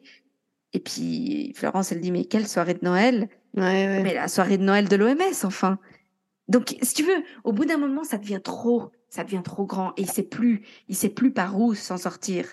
Et Mais ceci dit, tu vois, il y a juste un truc aussi qui me fait halluciner. Je sais qu'on en a déjà parlé dans un autre épisode, mais Mhm. typiquement, euh, euh, bah, tu dis, tu vois, il utilise euh, la, sa soi-disant maladie quand il a besoin de se sortir d'un truc ou quoi. ouais, Mais moi, ce qui me fait halluciner, c'est que j'arrive pas à imaginer mon conjoint ne pas m'accompagner à au moins un rendez-vous. Ouais. Alors ça, c'est le truc aussi, moi, qui m'a halluciné. Même et je quand j'ai cherché ça, comme ça, nanana. euh, Ouais. Mon mari me regarderait, il fait mais ta gueule. Ouais, j'en ai rien à foutre. Je viens à au moins un rendez-vous de contrôle, un rendez n'importe.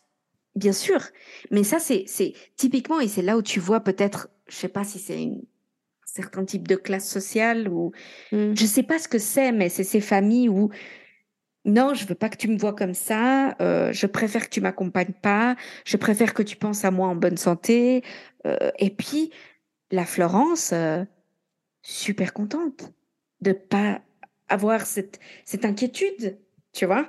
Ouais. Et puis typiquement, elle a jamais vu une déclaration d'impôt. Ah ben Jean-Claude, il s'en occupe. Oh, c'est le bon mari. Ouais, sauf que Jean-Claude, il met un zéro dans la déclaration d'impôt. Il gagne rien, Ouais, bah oui. tu vois? Bah oui, oui, oui. Donc, bref, il est évi- évidemment jugé, Mhm. hein, euh, parce que tout ça, il va même à un moment donné vendre un, mé- un pseudo médicament contre le cancer. Évidemment, c'est un Oh, placebo. le hein. salaud. Il le vend, attends, ils vendent le machin, genre, à- je crois que c'est à 70 000 balles, le flacon, une connerie comme ça. Et il le vend à l'oncle, à un oncle qui est mourant du cancer et qui va mourir au bout d'une année. Oh, c'est sadique. Ah Et non, le mais c'est un il lui monstre. dit, ouais, je t'ai sorti ça euh, d'un petit labo, je te le vends sous le manteau comme ça, machin et tout. genre, genre, c'est pas encore euh, dans le commerce. Ouais, ben si c'est pas dans le commerce, c'est parce que ça n'a pas encore été testé ou approuvé. Donc tu devrais, quoi qu'il en soit, te méfier, tu vois. Oh, mais, comme dur. il est médecin, il lui sort un jargon pas possible pour expliquer pourquoi ça n'a pas encore été commercialisé, mais que lui il y a accès et puis qu'il il va les lui vendre euh, à lui horrible. seulement à lui. non, c'est un monstre, c'est un Mais monstre. ouais, le mec, il est horrible. Il a rien à foutre. Et, et il a tué ses deux enfants parce qu'il s'est senti pris au piège, je suppose, dans les mensonges. Il sera jugé, condamné à perpétuité, ce qui, on le sait, en France, euh, euh, veut dire euh, 20, 25 ans 25 ans à peu près, euh, qu'il euh, qu'il passera hein, euh, en, en prison. En prison, il va travailler pour la première fois de sa vie, travailler pour de vrai. Ouais, c'est vrai, en fait. Euh, il va même donner des conseils médicaux à ses co-détenus. Euh, et puis des vrais, hein, parce qu'au fond, bah, il a quand même des notions de médecine. Non, je veux bien, mais bon. Il est, il est libéré, euh, sous, comment on dit, en conditionnel. Il est mis en conditionnel en, en 2019. Euh, ce sera sa deuxième tentative. La première est refusée et la deuxième sera acceptée.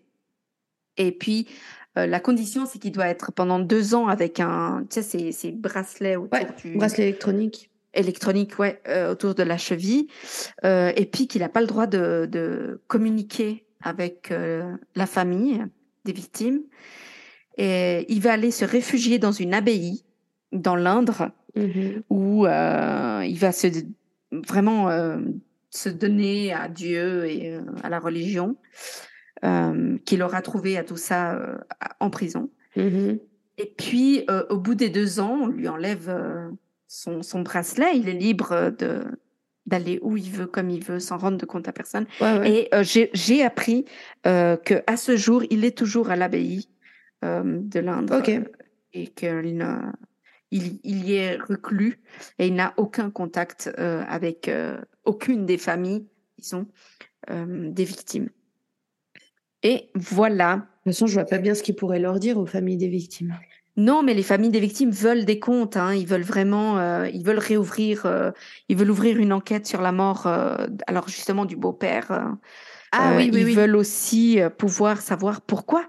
Pourquoi est-ce qu'il a Alors pour moi, c'est un peu étrange de vouloir savoir pourquoi, parce que en soi, pourquoi? Ben parce qu'il s'est senti, il, pouvait plus, il pouvait plus mentir plus loin, il pouvait plus. Ouais, mais c'est juste qu'il est allé tellement loin dans son truc. Bah, de Mais toute façon, c'est une maladie mentale. hein. Ah, complètement. Alors, alors à tout ça, les, les, les psychiatres, si bien ils l'ont déclaré euh, absolument responsable de ses actes. Hein. Bien sûr. Donc, oui, oui. euh, Non, mais voilà. quand je dis maladie mentale, c'est pour moi, il y a une forme de, il y a une certaine pathologie. Après, ça ne veut Oui. pas dire qu'il savait pas que ce qu'il faisait était mal et qu'il n'avait pas les moyens de ne pas le faire. Exactement. Donc les psychiatres ont dit, hein, il est euh, mythomane narcissique. Euh, maintenant, c'est une vraie maladie parce que typiquement, il a, il a ces moments de blackout et c'est et ils le disent, hein, les psychiatres, c'est absolument vrai. Le Ah, fait qu'ils d'accord. se Autant ça, souviennent pas, vrai. D'accord. ils, di- ils disent le fait qu'ils ne se souviennent pas avoir menti, avoir pris la décision de mentir, ça veut pas dire qu'il l'a pas fait, mais ça veut vraiment dire que c'est quelque chose qui est dans la tête ou, à un moment donné, lui, dans sa tête, il ne se souvient pas que c'était un mensonge. Il, se, il comprend que ça n'est pas arrivé. Ouais. Il comprend que ce n'est pas la vérité, mais il ne se souvient pas d'avoir eu la sensation du mensonge. Donc, euh, c'est assez particulier.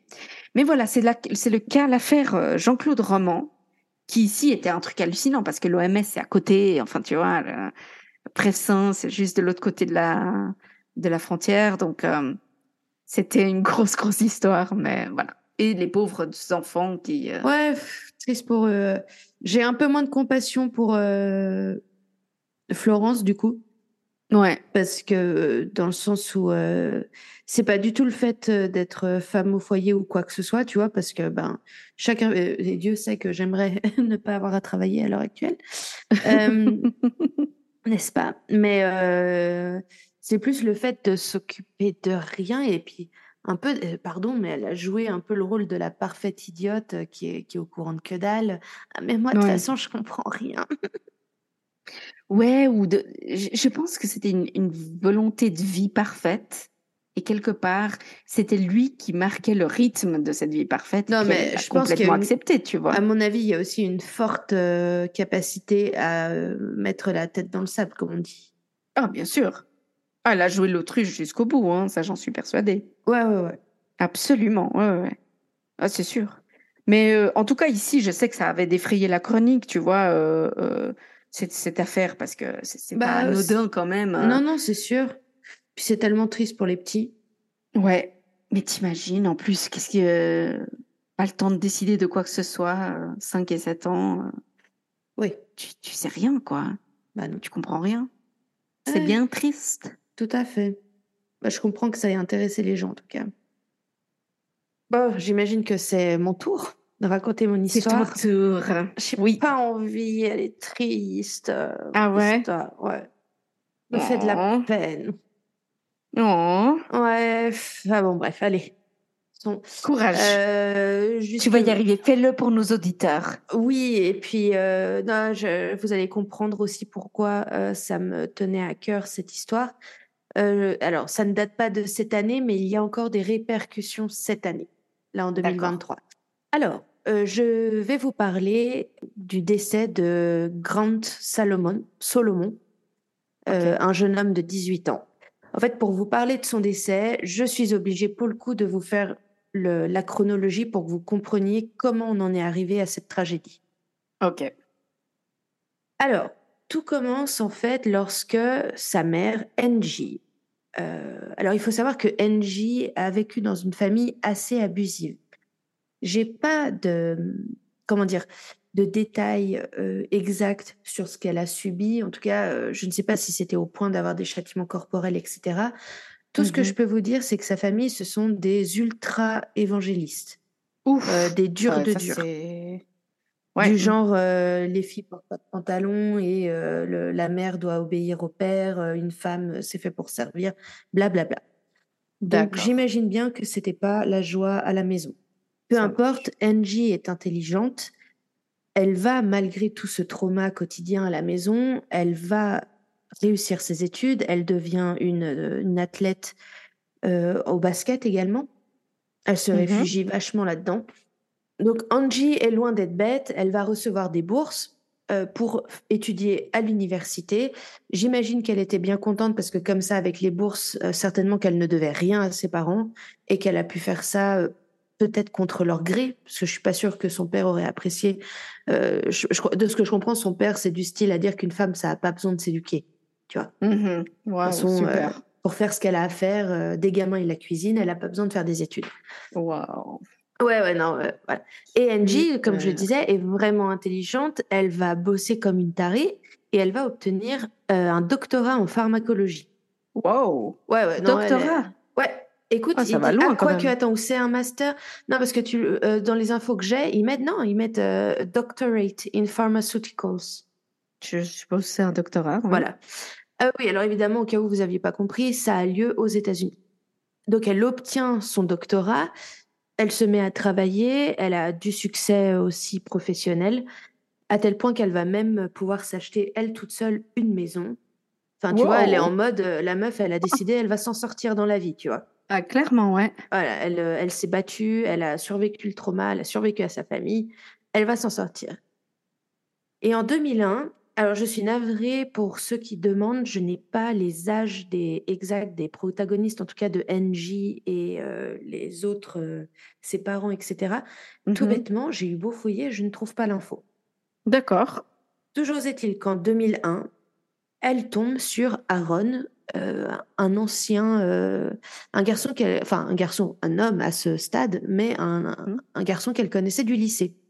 D'accord. Et puis, bah, juste euh, truc normal, ils se rencontrent, ils se plaisent. euh, oh, bah, viens, on commence une petite relation, tout tranquille. Et en fait, en à peine six semaines, enfin six semaines plus tard, pardon, elle se rend compte que elle est enceinte. Et elle, elle est là. Ah, purée, ça va euh, vite. comme- Ouais, ouais, non, mais euh, c'est clairement une erreur. Elle, elle voulait pas du tout tomber enceinte à ce moment-là. Je ne sais pas si à cette époque-là, donc eux, ils, ils sont dans le Tennessee, à Nashville. Je ne sais même pas si elle avait la possibilité de se faire avorter. Ouais. Je ne sais pas si elle souhaitait se faire avorter parce que peut-être qu'elle-même ne souhaitait pas ça. Mhm. Mais ce qui va plus loin, c'est que du coup, tout le monde lui fout la pression. Tout, par tout le monde, j'entends sa famille et Aaron lui-même Mhm. pour qu'il se marie, pour faire les choses bien. Supporte pas ça, hein, cette mentalité à la con là. Ouais, ouais, ouais, ouais. Et le problème, c'est que euh, je pense qu'elle a peur. euh, elle, elle plie face à la, à la pression que tout le monde lui met et elle Mhm. accepte euh, d'épouser Aaron. Donc Aaron et, et NJ se marient. De ce que je comprends, très vite, la relation devient abusive. Euh, c'est souvent le cas aussi, tu as remarqué dans ces cas-là, c'est c'est souvent même après le mariage, limite le jour même du mariage, euh, Ouais. le lendemain, que le mec il montre. euh, Enfin, elle, elle C'est étrange aussi. non, mais elle, elle l'aimait bien, mais tu vois, au bout de six semaines, elle était même pas vraiment amoureuse. euh, elle, elle savait pas du tout quoi faire de ce garçon. Et elle Hmm. découvre qu'elle est enceinte, et puis maintenant, elle doit l'épouser, tu vois. Enfin, Ouais, elle ouais. doit. Vous voyez ce que je veux dire Bon, en même temps, quand tu te maries aussi vite, peut-être t'as pas eu le temps non plus de connaître euh, Mm. le vrai- les vraies pas eu le couleurs temps de de la le personne. quoi. vraiment énervé ou quoi. Ouais. Alors, toujours est-il qu'elle garde euh, le bébé et qu'elle donne naissance en 2002 à Grant, un petit garçon. Voilà. Alors j'ai envie de dire tout va bien. Grant est en bonne santé, c'est un bon bébé, elle, elle adore son enfant, tout va bien à ce niveau-là. Faut quand même comprendre que Aaron est déjà vachement dans le contrôle. Le gars, c'est un control freak. Il aime tout Hmm. contrôler, plus particulièrement sa femme. Et puis après, Ouais. ça va dévier vers les enfants. Euh, quatre ans plus tard, euh, en 2006, euh, ils vont donner naissance à un second enfant qui est une petite fille qui s'appelle Gracie. Voilà. Alors tu peux te dire, elle, elle a son job, elle gagne bien des sous. Euh, Aaron, il est, euh, comment s'appelle? Il est comme journaliste slash présentateur pour une chaîne euh, du Tennessee, une chaîne de sport du Tennessee. Ouais, un animateur. Ouais, voilà, animateur. Je, je crois pas qu'il aille sur le terrain. hein. Il est vraiment plus, ouais, à présenter les, les résultats, les Ok. choses comme ça. ok, et il est apprécié et respecté. Et en plus, ils ont deux beaux enfants. euh, donc c'est un peu en mode, euh, oh là là, quelle belle famille. Oui, j'imagine, ouais. Voilà, non, c'est un peu triste. Euh, parce que en fait, ça va pas, ça, ça, ça va pas très bien à la maison. Euh, Aaron, il- comme je dis, il est hyper contrôleur, contrôlant. Je, je sais pas comment expliquer. Il, il est hyper contrôlant. Il, il a, il a des crises de colère. euh, il, il casse Mhm. facilement des choses. Du coup, j'ai l'impression de, de reparler de Steven Ouais. Ploddle dans mon truc de Ouais, par ouais. conjoint. Mais c'est un peu, c'est un peu ça. euh, il- en fait, il les fait tous flipper. Ils ont toujours l'impression de marcher sur des œufs. Même déjà, Ouais. les enfants sont pas, sont pas chauds quoi. Ouais, ils sont pas à l'aise devant leur père, quoi, j'imagine. Voilà. En 2008, donc Grant a déjà 7 ans euh, et euh, la petite Gracie a 3 ans, 3-4 ans. Euh, Angie, en fait, va découvrir que Aaron la trompe.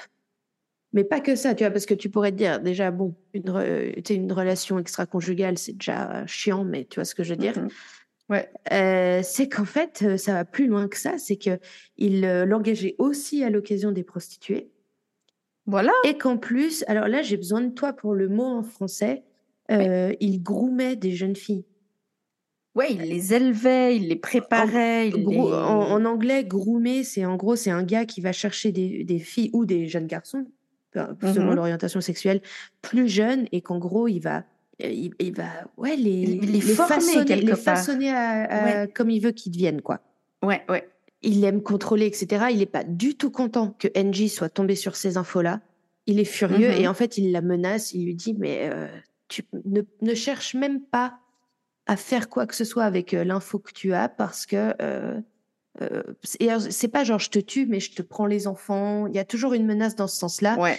Et Angie, à ce moment-là, il faut comprendre que ça fait euh, euh, presque bientôt dix ans. Enfin, pas, pas Mhm. dix ans, mais ça fait depuis 2001, donc ça fait huit ans quasiment qu'elle euh, qu'elle subit toutes ces violences euh, psychologiques. Je crois que même quelqu'un de fort, à un moment, tu sais, t'as forcément, quand tu sais, tu faiblis, puis surtout quand constamment on te dit que c'est pas toi qui euh, qui a raison.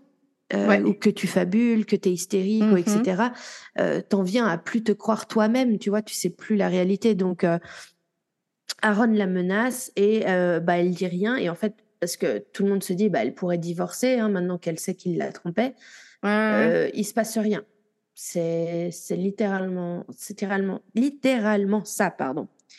Ouais, en même temps, que, quand tu constamment menacé, il y a un côté où tu n'oses plus trop euh, faire quoi que ce soit. Tu deviens presque un peu passif euh, dans ta propre vie, quoi. Mhm.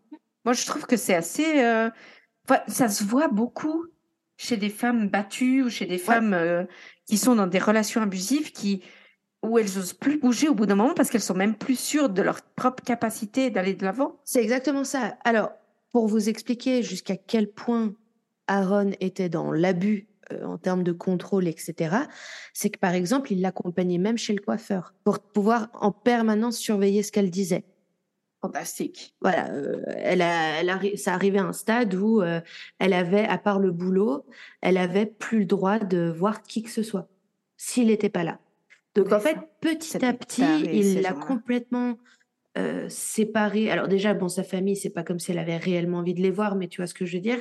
Ouais. Euh, mais euh, même les amis, etc. pe- petit à petit, de manière hyper insidieuse, Angie a commencé à être un peu recluse. Ouais, bah, il l'a isolée de tout le monde. quoi. Complètement, complètement. Et ceci dit, dès le mariage, Angie raconte que il a pris le contrôle total des finances et qu'il l'a même forcé, euh, que ses parents et lui l'ont forcé, elle, à rajouter son nom sur l'acte de propriété de sa maison à elle, qu'elle avait acheté avec ses sous. Putain. Ouais, voilà. Voilà, quoi. Alors, j'imagine, tu vois, le choc aussi, elle à l'époque enceinte avec les hormones, et puis la meuf, elle est tellement forte. Elle a obtenu des bourses, c'était une athlète en basket, elle a un doctorat. Et tu sais, de te retrouver comme une gamine à, à ce qu'on te force à faire signer ses papiers comme ça, à te retrouver mariée à un mec que tu n'étais pas spécialement convaincu que t'aimes. Tu... Enfin, bon, bref. Ouais, ouais. Enfin, il- il- le mec, le mec, c'était un tarif. Je veux dire, je suis désolée. Il décidait du moment auquel les enfants avaient le droit d'aller au WC pour la grosse commission. Et sauf que au moment où il disait maintenant t'y vas, si Mhm. les enfants ils avaient pas envie, eh ben il leur, il les, il les autorisait pas à y retourner avant le lendemain à l'heure qu'il avait décidé. Mais le taré, quoi. Non mais Et apparemment, ces gens-là, faut les enfermer. non non mais apparemment ils osaient même pas y aller à l'école quand ils en avaient envie parce qu'ils avaient peur que leur père l'apprenne. T'imagines? T'imagines dans quelle peur tu vis? Ouais, non, mais C'est de la folie. Alors, en, en- donc elle apprend donc en 2007, euh, il me semble que c'était ça, que non 2008 pardon, elle apprend que Aaron la trompe, etc. Elle ne se voit rien faire à ce moment-là, mais elle aimerait voir un psy parce que au-delà de d'avoir, elle ressent qu'elle a besoin d'aide pour gérer Mhm. la relation, euh, même ce qu'elle vit au quotidien avec Aaron. Elle a quand même pas mal de trauma qui lui vient de, de l'enfance, tu vois. Mhm. Évidemment, euh, vous vous en doutez, Aaron refuse. Ah oui, évidemment. Donc, j'ai envie de dire, la situation va continuer de manière euh, comment dire, semblable pendant encore Mhm. plusieurs années. Enfin, en fait, rien ne change. Elle, elle a envie de voir un psy, lui, il veut pas. Elle, elle, elle n'arrive pas à sortir de la, de la relation, sortir de la situation. Donc voilà. En 2011, Aaron est viré de son job. Alors, lui dit que c'est lui qui a démissionné. C'est pas vous qui me virez, c'est moi qui pars. Euh, de ce qu'on comprend, non, il a effectivement été viré. Pourquoi? Parce que des, certaines choses euh, pas très euh, chrétiennes ont été trouvées sur son téléphone et ordinateur pro. Voilà. Alors, pour qu'il aille jusqu'à se faire virer, c'est qu'à mon avis, ça devait être bien dégueulasse. Euh, Et surtout qu'il devait y avoir pas genre euh, juste euh, une petite vidéo porno téléchargée au fin fond de l'ordi. Ouais, ouais. Voilà. Et le problème, c'est que ben, euh, le fait d'être à la maison, ça lui a permis d'être encore plus contrôlant. Et Ouais, surtout que, enfin, il avait ouais. plus que ça à foutre, on va dire. Mhm. Euh, et ils avaient même pas le, le- la liberté. Enfin, comment dire T'avais quelques heures de répit quand il était au taf ou quoi. Là, il y a même plus ça. Tu vois, donc. ouais, euh, absolument. Alors, bizarrement, Aaron finit par accepter que Angie aille, voir un, un psy, mais à, à la condition qu'il l'accompagne. Enfin, c'est assez abusé parce qu'au final, ça devient des, comme une séance de couple, Ouais. euh, de fatalement. A- apparemment, il participe assez aux séances pour que la psy euh, dit qu'elle a vu très clair, en fait. La psy dit qu'elle a vu très clair dans le jeu de Aaron très vite. Ouais, ouais. Et elle a euh, posé un diagnostic officiel de stress post-traumatique pour Angie. Mhm. Et pour Aaron, elle a posé un diagnostic d'addiction au sexe et tendance narcissique. Voilà, voilà. Donc c'est absolument fantastique. Et pour alors déjà on se dit ce mec est un gros connard, il a toute sa famille sous son joug, euh, il travaille plus. Alors il, il a il a vaguement essayé d'être euh, euh, genre conseiller financier à un moment, style un peu trader mais pas trader. Ok, d'accord. Et il s'est très vite fait virer. Mhm. Euh, et pourquoi? C'est parce qu'apparemment il a été chopé en train d'essayer de forger des chèques. Le cas, quoi. C'est. Voilà, rédaction de chèques frauduleux, c'est fantastique. Et là, déjà, on peut se dire, ce mec, malgré tout, il est hyper apprécié, hyper respecté de la communauté. Euh, apparemment, il est super charmant. Euh, il a la tchatch. euh, Enfin, tu sais, voilà. Le- C'est fou, hein, comme ces gars arrivent à manipuler leur monde. Ouais, mais attends, attends, attends, c'est pire, attends. Oh là en là. 2012, il y a une tante de Aaron qui décède et Mhm. qui lui lègue un trust de plusieurs millions de dollars. Donc en plus, un connard avec du fric, quoi. Non, mais tu vois, et, et c'est pour ça que ça me fait rire. Tu sais, ça fait très euh, Agatha Christie, tu sais, euh, Ouais, le personnage. euh, J'ai une tante éloignée qui est décédée, que je ne connaissais pas, et elle m'a. D'un coup, je suis riche, je pars en vacances sur la Riviera française, tu sais. Donc voilà, un connard contrôlant, jaloux au possible, et qui a du fric. Putain. Par je ne sais quel miracle, Angie réussit enfin à voir un psy seul. Et Ok. ce psy va très vite comprendre la situation, la croit déjà, Mhm. comprend la situation et, et comprend aussi qu'elle n'est pas prête à, à quitter Aaron de manière euh, genre là tout de suite, bim, on coupe dans le vif du sujet, je me casse Ouais. avec les Ouais, enfants. Donc il comprend que ça va se faire par étapes et il l'aide à monter un dossier. Il lui Mhm. dit il faut que vous preniez plein de notes chaque jour. Dès qu'il se passe quelque chose, vous prenez des notes, vous me faites des rapports par email. On va monter ce dossier, on va vous aider. On va, Ouais. on va, on va vous sauver, vous et les enfants. Mhm. Donc c'est vraiment, ça prend déjà plusieurs mois. Euh, juste à savoir que euh, le, le trust dont Aaron a hérité, ils vont pas lui donner tous les millions d'un coup. Ils décident de, de c'est pendant, il va avoir des paiements de 100 000 dollars par mois pendant plusieurs mois, un truc comme ça. D'accord. Janvier 2013. Euh, janvier 2013, j'essaye de compter parce que je suis très nulle en maths. Grant a quoi euh, 12, 12 ans? Ouais, et Gracie n'a que genre 8 ans Sept, max. huit? Ouais, voilà. Ouais. 7-8 selon le, le mois de naissance. Mhm. Gracie révèle à sa mère que son père lui fait des choses. Oh là là. Il faut savoir que Aaron avait décrété qu'il était le seul qui avait le droit de donner le bain à Gracie. Voilà. Gracie dit à sa maman que Aaron lui met du savon à l'intérieur et que ça la brûle et que ça lui fait mal et que elle n'aime pas du tout ça. Et là, c'est abusé. Enfin, Angie, euh, maman lion, machin et tout, elle, elle- pardon, elle confronte Aaron en lui disant mais Mhm. t'es t'es- t'es un psychopathe. Euh, euh, Gracie m'a dit que tu lui avais fait ça. Est-ce que c'est vrai? Et il lui dit oui. mais si tu parles, je vais détruire ta vie et tu ne reverras jamais les enfants. Magique. C'est absolument. euh, Mais quelle horreur. Ah non, mais Dieu. c'est- je te jure, c'est vraiment. euh, En plus, apparemment, du coup, Gracie, elle pleurait quand c'était le moment de prendre le bain. Elle voulait pas y aller. Enfin, elle se Oh, mais quelle débattait. horreur. Euh, c'est assez. euh, Enfin, je veux dire, c'est absolument horrible. Euh, Et c'est comment dire. Le problème, c'est que tu vois, euh, NJ, elle, je pense à ce moment-là, elle était bloquée psychologiquement. Dans sa tête, c'était juste. Je suis en train de travailler sur le plan. je- J'ai un, un- Ouais, on va ouais. s'échapper. Il faut que je continue à travailler sur mon plan. Euh, en tout cas, elle n'a pas eu cette possibilité psychologique, j'entends, de, de se Ouais. barrer tout de suite. D'une fois, tu sais, on arrache le, le pansement, un bon coup. Ouais, ouais. Et euh, Gracie dit d'ailleurs que les, après coup, les grands-parents étaient au courant et que personne n'a rien fait. Ouais, donc c'est eh, autant la mère, elle, elle, elle a entre guillemets des circonstances atténuantes de, de par son état psychologique, autant il y a personne qui a rien fait pour ces- cette gamine, quoi. C'est vraiment, euh, Alors, absolument affreux, quoi. malheureusement, dans les mois qui suivent, euh, Aaron va réussir à mettre la main sur le téléphone de NJ et va trouver ses notes avec tous les incidents. Wow. Et devant elle, va jeter le téléphone dans les WC. Voilà. Voilà, voilà. Et attention, il y a pire. Enfin, je veux dire, Non. alors non, mais que vous sachiez, ça va juste aller de pire en pire. Voilà, vous êtes prévenus.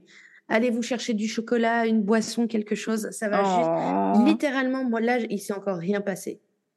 putain. Alors. Je vais regarder des vidéos de petits chats après. 9 mai 2013. Mhm. Aaron, Aaron, Aaron. Aaron est dans un petit pétage de plomb un peu habituel. C'est tellement Mhm. habituel. NJ a pris l'habitude de prendre les deux petits pour aller se réfugier dans la chambre parentale euh, à laquelle il y a une serrure et ils s'enferment les trois dans la chambre, toujours en attendant que Aaron finisse son petit pétage de plomb de gamin euh, à casser des trucs et taper un peu dans les murs, les portes, etc. Ouais, son, son joli caprice, quoi. Exactement ça. Et cette fois-là, donc le 9 mai 2013, Aaron, par je ne sais quel stratagème, réussit à faire ressortir Angie de la chambre. Mhm. Et en fait, il va tenter de la tuer avec le cordon d'un sèche-cheveux. Wow. Et là, tu vois, c'est Grant, euh, hyper courageux, il a 11 ans et il se précipite pour aider sa mère. Ouais. Angie réussit à sortir de la, s'enfuit de la maison. Et attention, tenez-vous bien. C'est Aaron qui appelle la police Ah. parce qu'il se dit, euh, faut que je prenne les devants. Tu vois, Ouais. elle s'est enfuie de la maison, elle a des marques, etc. Et il appelle la police en disant que sa femme vient de tenter de se suicider avec Oh, le cordon, qu'elle a tenté de se pendre Ouais. euh, et qu'elle est euh, genre euh, à la ramasse. Putain. Ah non, mais Oh, le salaud. jusque-là, ok. La police vient, il constate que NJ va, va bien, en tout cas, enfin, elle a, des, elle a un peu de marque, mais si tu veux, physiquement, ça va. Les enfants, ils sont en train de pleurer quelque part. Aaron, il est hyper charmant, tout ce que tu veux. La police se barre. Le lendemain, donc le 10 euh, mai 2013, NJ accompagne même les, un de ses enfants dans une sortie avec l'école. Ouais. Et quand elle revient à la maison, il y a ses parents à elle qui sont là, Mhm. et Aaron, et il l'emmène de force à un hôpital psy. ouais. Pour être évalué en observation. Alors, pff, bon, bref, non mais c'est affreux. Alors, Mais- NJ, et attends, mais c'est de la folie. NJ ne se démonte pas, reste très calme. Et en fait, elle va passer la nuit à l'hôpital, elle est évaluée, elle voit des médecins. Et ce qui est, en fait, les médecins vont la croire. Sur place, ils vont la croire. Pour Oh, te dire, c'est que même dans le rapport, ils ont mis euh, euh, les parents de, du patient n'ont pas l'air d'être une source d'information fiable. Voilà. Purée. Elle raconte donc sa version des faits, euh, elle donne le numéro de son psy. Elle dit, Ouais. je vois tel psychiatre, il peut vous expliquer ce qui est en train de se passer, en tout cas qui vous raconte ma version, etc. Machin. Le rapport de l'hôpital dit clairement qu'elle n'est pas dépressive et qu'elle n'est Mhm. pas un danger ni pour elle-même ni pour autrui. Et pour te dire jusqu'à où ça va, c'est que l'hôpital lui conseille, l'aide d'ailleurs, je crois, Mhm. à euh, faire un- une ordonnance de protection contre Aaron. Donc vraiment, l'hôpital, cet hôpital-là en particulier, Il la croit, quoi. il la croit, pas de souci. Mhm. Et donc, alors, elle passe la nuit euh, bah, du 10 au 11, comme toi, euh, à l'hôpital. En fait, c'est même noté que l'hôpital la garde pour qu'elle se repose. C'est dingue. Hein. Ouais, non, mais. Sauf qu'elle rentre chez elle, il n'y a plus Aaron, il n'y a plus les enfants. Putain. Il n'y a plus Aaron, il n'y a plus les enfants. Elle tente d'appeler Aaron, évidemment, il ne répond pas. Elle tente d'appeler ses parents à lui, elle tente d'appeler ses parents à elle. Personne ne lui répond.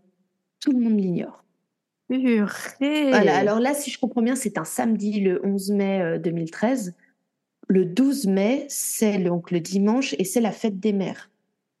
Et Angie espère que Aaron va ramener les enfants pour qu'elle puisse les voir, puis enfin savoir qu'ils sont vivants, enfin où ils sont. Ouais.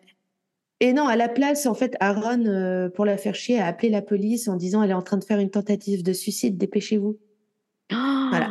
Bon, alors la police voit, elle voit bien qu'elle n'est pas en train de, de, de, de, faire une tentative de suicide.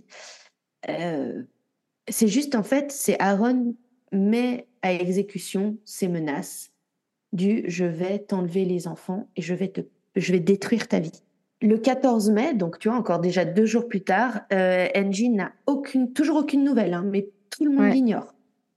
Elle, elle, est au-delà. Et les gamins sont pas allés à l'école, rien?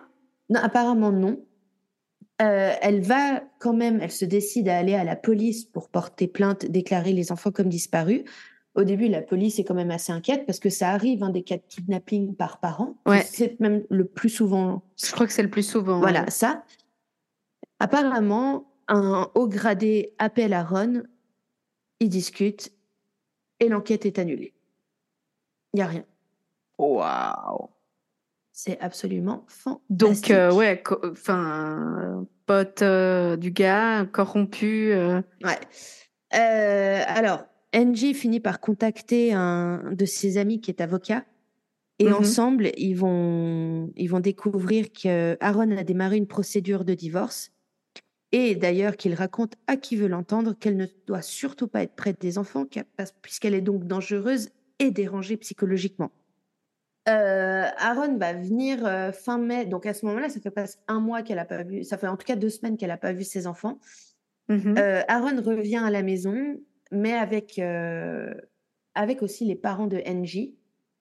Et ils vont tous décider de foutre la pression à Angie en lui disant qu'elle doit se comporter comme une gentille fille, et que si elle annule l'ordonnance de protection qu'elle a demandée contre Aaron, il revient avec les enfants. Ok.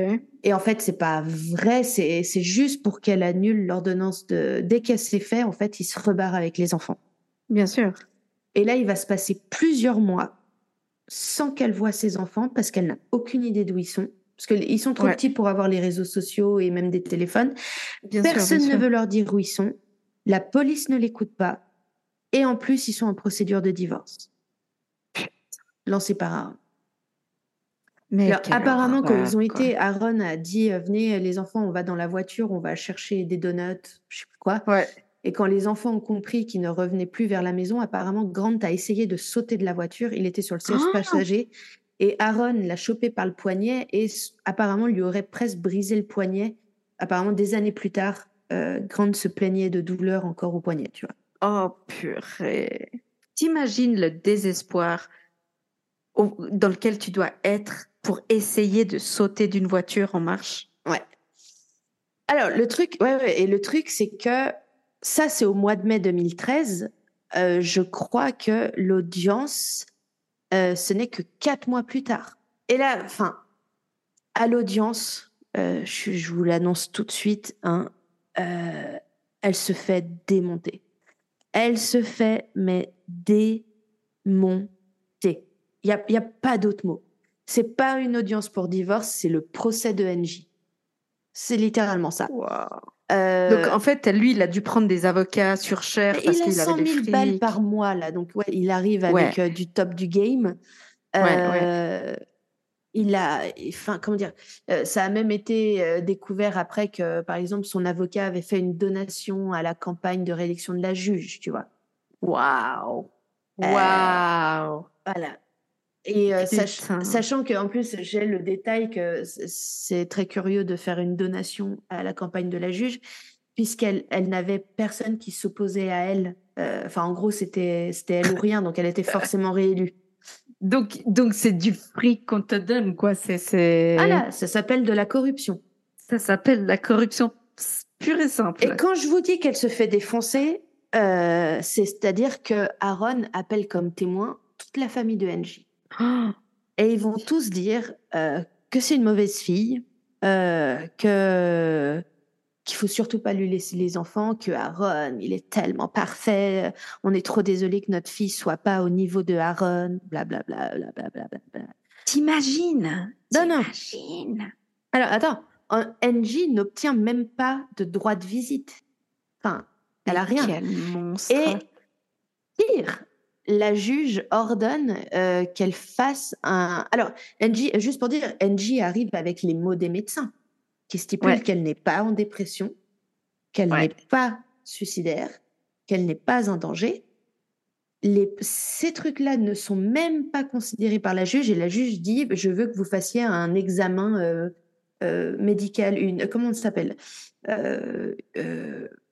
Ouais, enfin, je veux que vous ayez une observation psychologique complète. Euh, non, non, non. En gros, madame, vous êtes complètement ah, une, Ouais, une évaluation psychiatrique. Une évaluation psychiatrique. Merci. Euh, et c'est même la juge qui choisit quel médecin va voir euh, NJ. Et pour le coup, le médecin est d'accord. Elle va bien. Et, et, et, le pire, tu sais quoi? C'est que quand la juge reçoit le, quand la juge reçoit le rapport du médecin qu'elle a choisi, elle, ouais. elle va dire que le rapport ne peut pas être ajouté au dossier parce qu'elle ne peut pas faire confiance à, cet expert. Alors que c'est elle-même qui l'a choisi. C'est de la folie. Donc là, si tu veux, c'est euh, c'est vraiment, on est en octobre, elle n'a pas vu ses enfants depuis le mois de mai. En février, de, alors tu vois, donc c'est juste ça, littéralement, il se passe ça, elle n'a même pas le droit de les voir, elle n'a pas de droit de visite. C'est vraiment, elle va, elle va se battre pendant des mois pour euh, obtenir, en tout cas qu'on essaye de l'écouter, elle va, elle va avoir des conseillers, etc. En février 2014, euh, euh, Aaron la laisse voir les enfants. Donc, à nouveau, elle ne les a pas vus depuis plus de six mois. Ouais. Et elle va obtenir le droit à des visites surveillées. c'est pour te dire. Elle a je crois qu'elle mm. obtient six heures de visite par semaine surveiller. Ouais. Enfin, complètement. Elle, bref, de toute façon, vous, verrez, ça, ça, va aller de pire en pire à nouveau, je le répète. Clairement, elle voit que les enfants sont victimes de mauvais traitements. Grant a beaucoup maigri. D'ailleurs, tous ses amis confirment. Il a beaucoup maigri. les deux enfants ont l'air épuisés. Pour vous dire jusqu'où va l'abus, c'est que Aaron a mis une serrure à l'extérieur de la porte de Grant pour l'empêcher d'essayer de venir aider sa sœur la nuit. Euh, je crois aussi pourquoi, euh, alors déjà parce que l'histoire est affreuse, mais pourquoi l'histoire euh, là est en train de toucher énormément de monde, c'est que Grant, ça avait l'air d'être un tellement bon gamin. Ouais. Tel, apparemment, c'était vraiment genre, tel le frère aîné. tu protèges sa sœur. Ouais, apparemment, il se mettait beaucoup en travers de, entre son père et sa sœur quand il, voilà, il savait tout à fait ce que sa sœur subissait. Ouais. Malheureusement, euh, personne n'écoute Angie. Elle continue à, envoyer des emails, à faire des rapports, à demander des audiences. Euh, on l'a. en fait, on, l'envoie chier. Mm-hmm. On l'envoie chier. Euh, en L'année 2014 se passe. En novembre de cette année-là, Gracie euh, redit à sa mère que Aaron continue d'abuser d'elle sexuellement, que ça a même empiré évidemment depuis qu'ils sont plus avec elle. Euh, à ce moment-là, il faut savoir que euh, Angie n'arrive à voir les enfants que pendant des événements sportifs. Parce mm-hmm. qu'en fait, Grant est un athlète très doué au baseball. Il joue depuis qu'il est gamin. Et en fait, en général, euh, ils arrivent à se voir à ce genre d'événements sociaux ou à des gros matchs de basket, euh, des choses comme ça, parce que c'est en public, c'est surveillé. Et enfin, comment dire, en fait, faut, faut, je sais pas comment. Il y a tellement de, de moi qui sont aussi non, non, non expliquées dans toute cette timeline parce que c'est difficile pour nous de nous dire que de février 2014 où elle a le droit de revoir ses enfants à novembre, il s'est rien passé. Mais en fait, elle, les semaines passent très vite, les mois passent très vite. Bien et elle, en fait, elle en est à. Les enfants, ils en sont à survivre comme ils peuvent. Et elle, elle en est à juste, j'aimerais les voir au moins une fois par semaine, tu vois. Ouais. Ouais, ouais, ouais. Non, mais souvent, c'est ça, parce que probablement, elle fait des demandes, elle doit attendre que les demandes soient reçues, que, quelque chose se passe. C'est horrible. Et surtout, elle, est, elle, est, elle est extrêmement ignorée. Au final, il faut imaginer la situation des enfants euh, tout seuls à la maison avec leur père, quoi, au quotidien. Ouais. Un cauchemar. Euh, ouais, d'ailleurs, ils ne les laissent pas passer Noël avec leur mère en 2014, donc ils l'ont déjà pas fait en 2013 ni 2014, tu vois, donc euh, très mmh difficile. Et puis c'est en mars 2015 que Gracie arrive à, piquer le téléphone de son père et elle appelle sa mère en FaceTime et elle lui montre des bleus qu'elle a partout sur les cuisses. Euh, elle lui dit aussi que des fois, euh, en plein milieu de la journée ou de la soirée, euh, elle a très envie de dormir et en fait, quand elle se réveille, elle est nue et dans le lit de son père. Enfin, tu vois, voilà. c'est absolument fantastique. Mais je te jure. Ouais, ouais, non, mais c'est, c'est, super, trop fantastique. En fait, en représailles, donc ça c'était en mars 2015, en représailles, Aaron réussit à faire envoyer NJ en prison. Alors vous allez me dire pourquoi. Il lui dit qu'en fait, il, planifie une soi-disant audience pour le divorce, mais en fait, c'était un piège. Euh, ce qu'il faut savoir, c'est que NJ avait déménagé dans un autre comté en espérant avoir un juge plus compatissant ou tomber sur un, mmh des policiers qui allaient l'écouter. Alors, ça n'a pas du tout fonctionné. Hein, euh, voilà. Et d'ailleurs, la juge précédente lui avait dit que si elle continuait à faire chier le système légal pour rien, mmh que c'est elle qui allait finir par se faire euh, enfermer. Mmh et c'est exactement ce qui est arrivé. Et Aaron a dit qu'elle ne payait pas la pension alimentaire parce qu'elle avait manqué un paiement. On rappelle que lui, il est millionnaire à ce stade. Voilà. Mais elle a manqué eu un versement de pension alimentaire. Trois jours plus tard, elle est en prison. Mais c'est la vengeance d'une région contre une bonne femme qui a parlé, quoi. c'est abusé. C'est, enfin, moi, je, je comprends pas. Euh, je, je, je, enfin, si, vous allez comprendre. Dans le sens où il y a quand même des explications, ça, on va le voir. Et moi, c'est surtout malgré tout la force de NJ parce que alors tu peux imaginer quand elle se retrouve en prison dans quel état elle est mais elle, elle, choisit quand même euh, alors elle en sort très vite hein, c'est l'affaire de, de, quelques jours c'était plus une tape sur la main qu'une vraie condamnation euh, traumatisant euh, tout de même hein, je suis pas en train de dire on s'imagine bien mais c'était vraiment tu vois presque limite Aaron comme s'il avait ses entrées n'importe où et qu'il pouvait faire qui pouvait vraiment, tiens, mettez-la en prison, tac, il claque des doigts, boum, quoi. Ouais. C'était la menace du t'as vu jusqu'où je peux aller? Et, en, et en fait, NJ, ça, ça va un peu la briser dans le sens où, à ce stade, elle décide que si elle veut continuer à espérer voir ses enfants grandir, faut qu'elle ferme sa gueule. Putain. C'est horrible d'en arriver là. C'est horrible. Et le pire, c'est qu'en fait, euh, les trois années qui vont suivre, 2015 euh, à 2018, euh, je, crois qu'elle voit ses enfants, elle, ça peut se compter sur les doigts d'une main. Parce qu'en gros, elle est menacée de si elle interagit avec les enfants, mm. elle retourne en prison. Et alors, ça ne veut pas dire qu'elle n'essaye rien, mais c'est surtout qu'en fait, comme je le disais, tout le monde l'ignore. Ouais. Tout le monde l'ignore. Alors, ce qui est terrible, c'est que les enfants des choses. Crécy va parler au directeur de son école pour dire ce qui se passe. Alors, à savoir que dans tous les États-Unis, si tu es un établissement scolaire, si tu as connaissance de possibles abus sexuels ou maltraitance, mhm. tu es censé appeler la police. Ouais. Et eh ben, il va pas du tout se passer ça. Ils sont dans une école euh, privée religieuse. Euh, oh. évangéliste. Et allez. Et le directeur va dire à Gracie que pour sa réputation, elle ferait mieux de pas raconter à tout le monde ce genre de choses. Surtout qu'elle n'est plus vierge, du coup. Hmm. Et que de toute façon, leur père est un charmant personnage. Apparemment, quand Gracie a dit ça à Grant, il était tellement furieux qu'il est allé dans le bureau du directeur, il a claqué la porte en mode Qu'est-ce que ça veut dire ça Et le directeur lui a dit Pourquoi tu as besoin que j'en parle à, à ton père de ce que vous dites? Et apparemment, Grant. euh, Il a fermé sa gueule vite fait.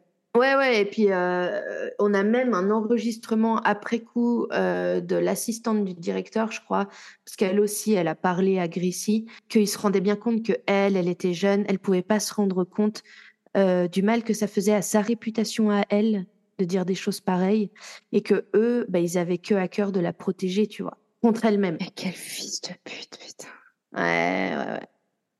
Ils ont évidemment aussi essayé d'en parler au leader de leur église, euh, qui Mhm. leur a un petit peu ri euh, au nez. Et euh, voilà, c'est.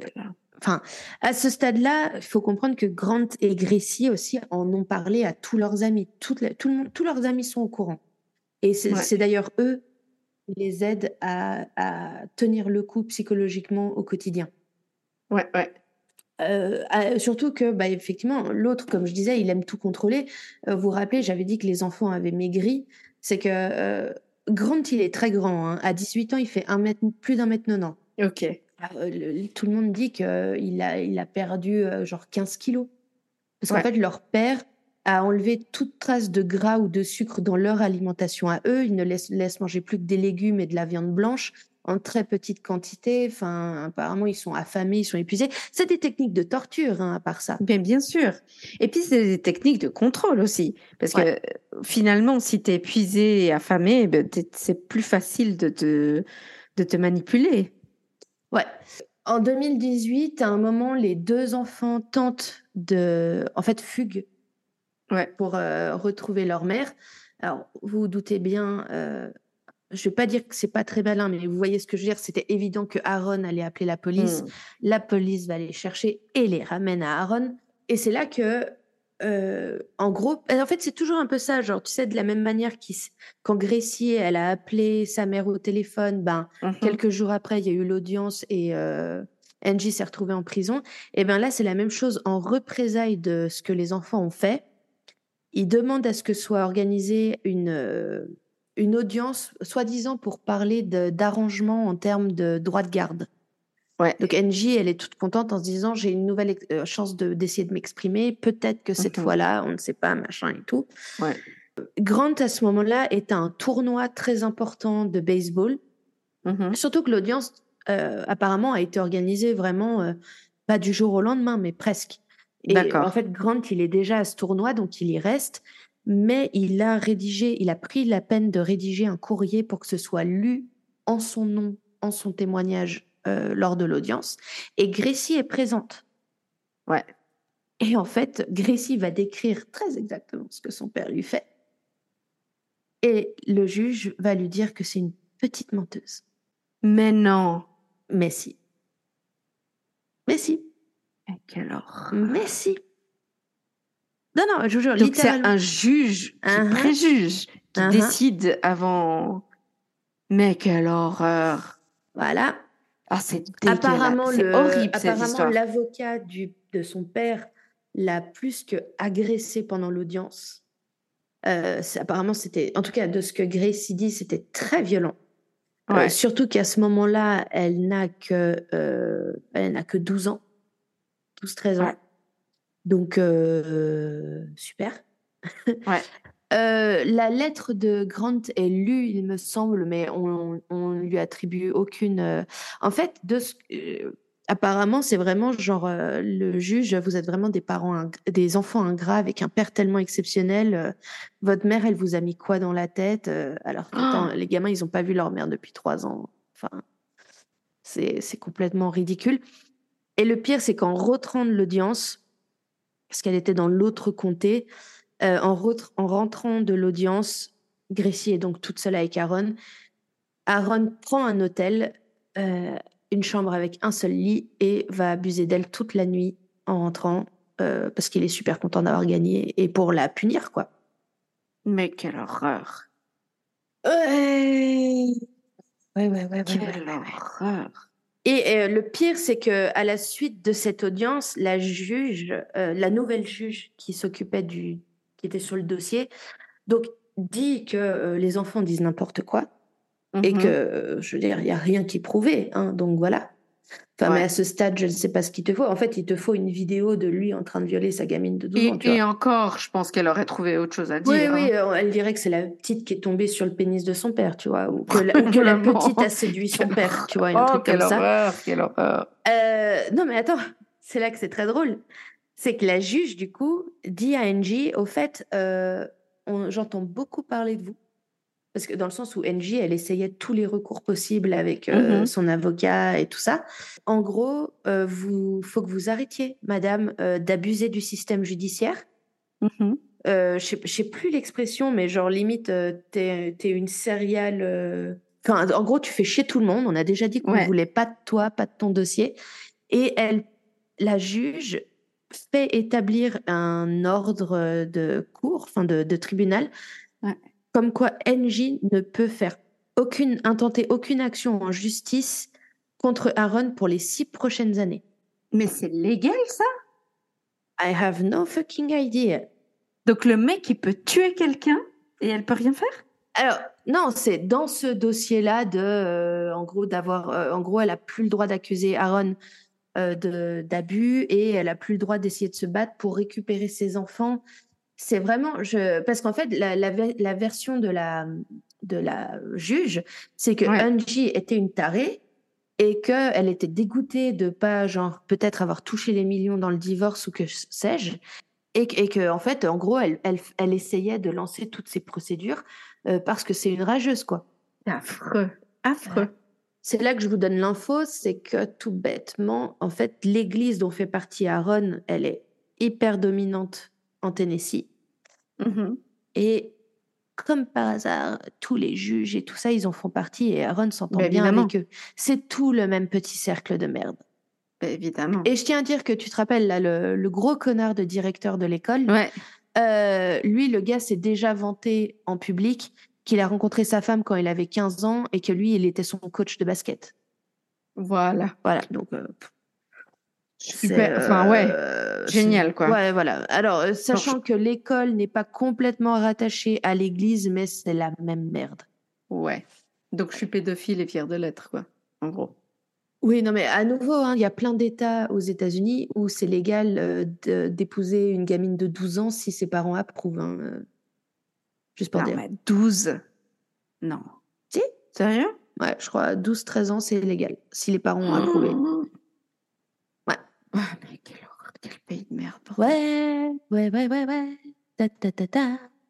Et puis évidemment, ben, justement, euh, ce pauvre Aaron, qui est un si bon homme, euh, un très bon chrétien, qui participe, qui va à l'église, et puis c'est vraiment un bon père, tu vois, le père célibataire et tout. Euh, alors, de, ce qui est marrant, enfin marrant, que je sache, il n'a pas eu de relation avec d'autres femmes, c'est-à-dire il s'est pas remarié. Ouais. Euh, il, je crois pas qu'il ait présenté quelqu'un à ses enfants.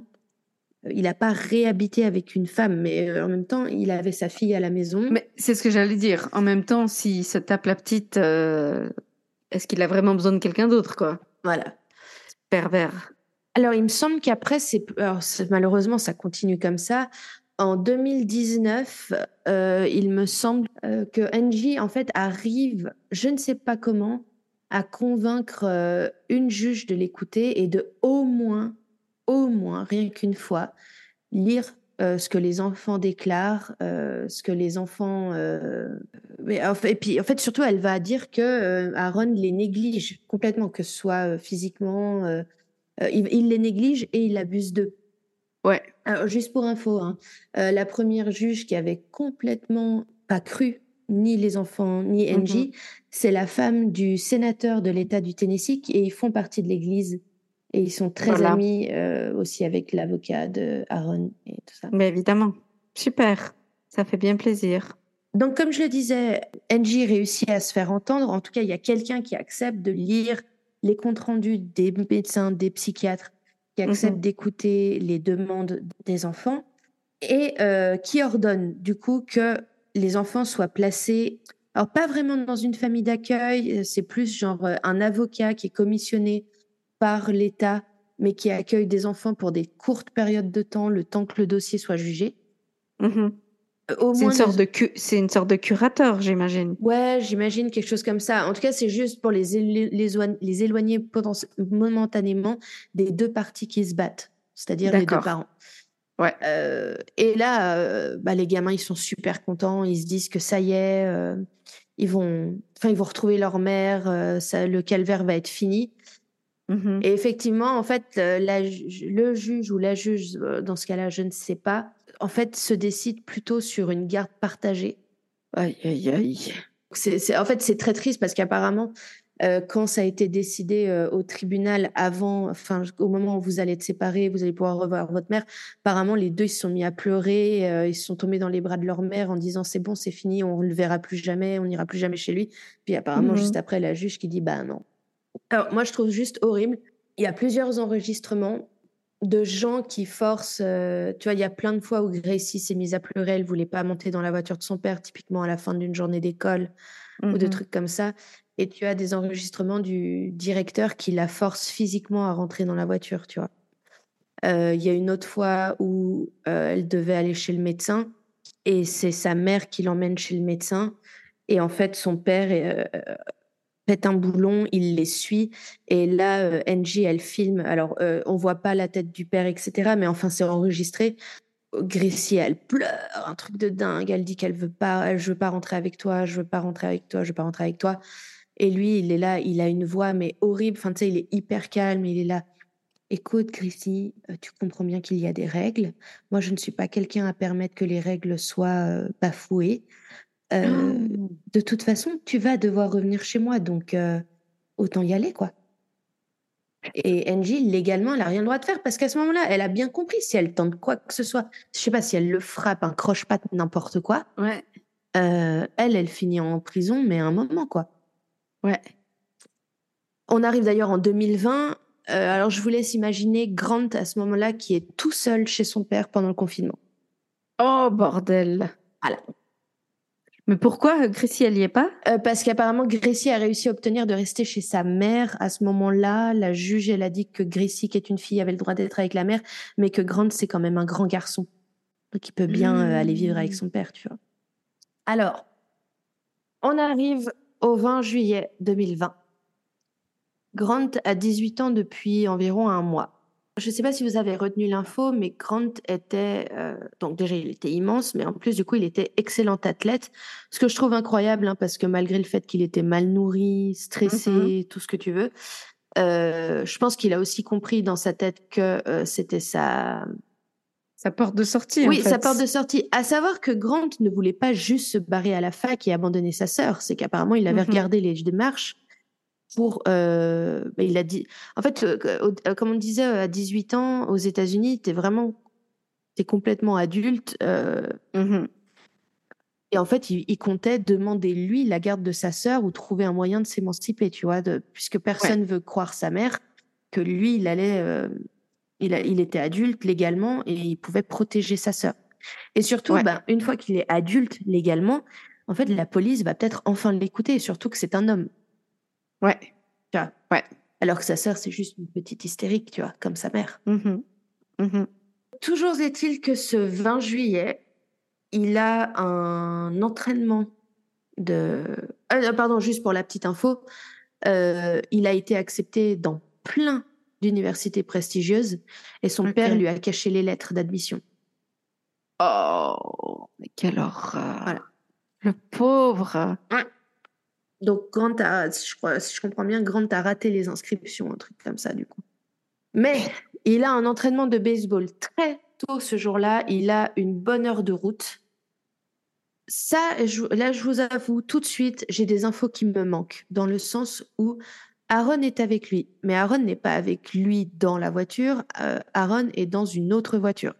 J'ai pas Ok. compris s'ils se sont retrouvés sur place, parce qu'Aaron, Mhm. évidemment, était très fier que son fils soit très fort en baseball et apparemment l'entraînait même en dehors des entraînements. C'était assez hard. hein, Voilà. Euh, donc, j'ai pas compris si comment ça s'est fait, mais Aaron est là-bas aussi. Ok. Alors, pour que vous compreniez, Grant, il a ce genre de, de pick-up où tu as, alors, euh, conducteur, passager, tu as de la place pour des passagers à l'arrière, tu as une rangée de passagers derrière. Et ensuite, derrière, tu sais, c'est ces, ces voitures qui sont ouvertes. Tu sais, enfin, il n'y a pas de, il a pas de, tu peux mettre un pick-up. Oui, c'est vraiment, c'est des pick-up. Ouais, mais tu sais, il y a certains pick-up où tu as la place que pour le conducteur et le passager.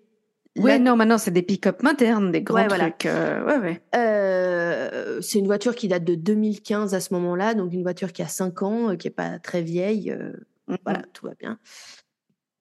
Ils vont, se, ils vont se garer côte à côte dans le parking. Alors, d'après Aaron, Grant descend de, de son véhicule et va pour mm-hmm. récupérer son matériel de baseball qui est dans le coffre qui n'a pas de toit, enfin tu vois, le, pick-up. Oui, oui. Aaron dit qu'il baisse les yeux un instant. Lui, il est dans son véhicule. Il dit qu'il baisse les yeux un instant pour euh, lire un email qu'il vient de recevoir du taf. Je sais pas où il bosse, tu vois, parce qu'il dit un work email, mais moi, j'ai pas d'infos sur où il bossait à ce moment-là. Ok. Et en fait, euh, d'un coup, il dit qu'il relève la tête et qu'il n'y a plus le pick-up de Grant et que Grant n'est plus là non plus. Il sort de la voiture. Et en fait, il y avait une légère pente, enfin une légère, non, il y a une pente mhm. euh, à côté de ce parking. À nous, je suis désolée pour les mauvaises descriptions. Vous avez peut-être meilleur temps d'aller voir des photos. Ouais, ouais, j'imagine. En gros, le pick-up est en bas de la pente et Aaron dit que Grant est dessous. Oh non. Et là. Mais attends, euh. il est blessé, il est mort, il est. Ah, attends, attends, attends. Aaron appelle euh, le 911, qui, comme on le sait, c'est le numéro d'appel. C'est pas que la police, c'est ambulance, c'est tout. C'est comme, comme, nous le 112. Hein.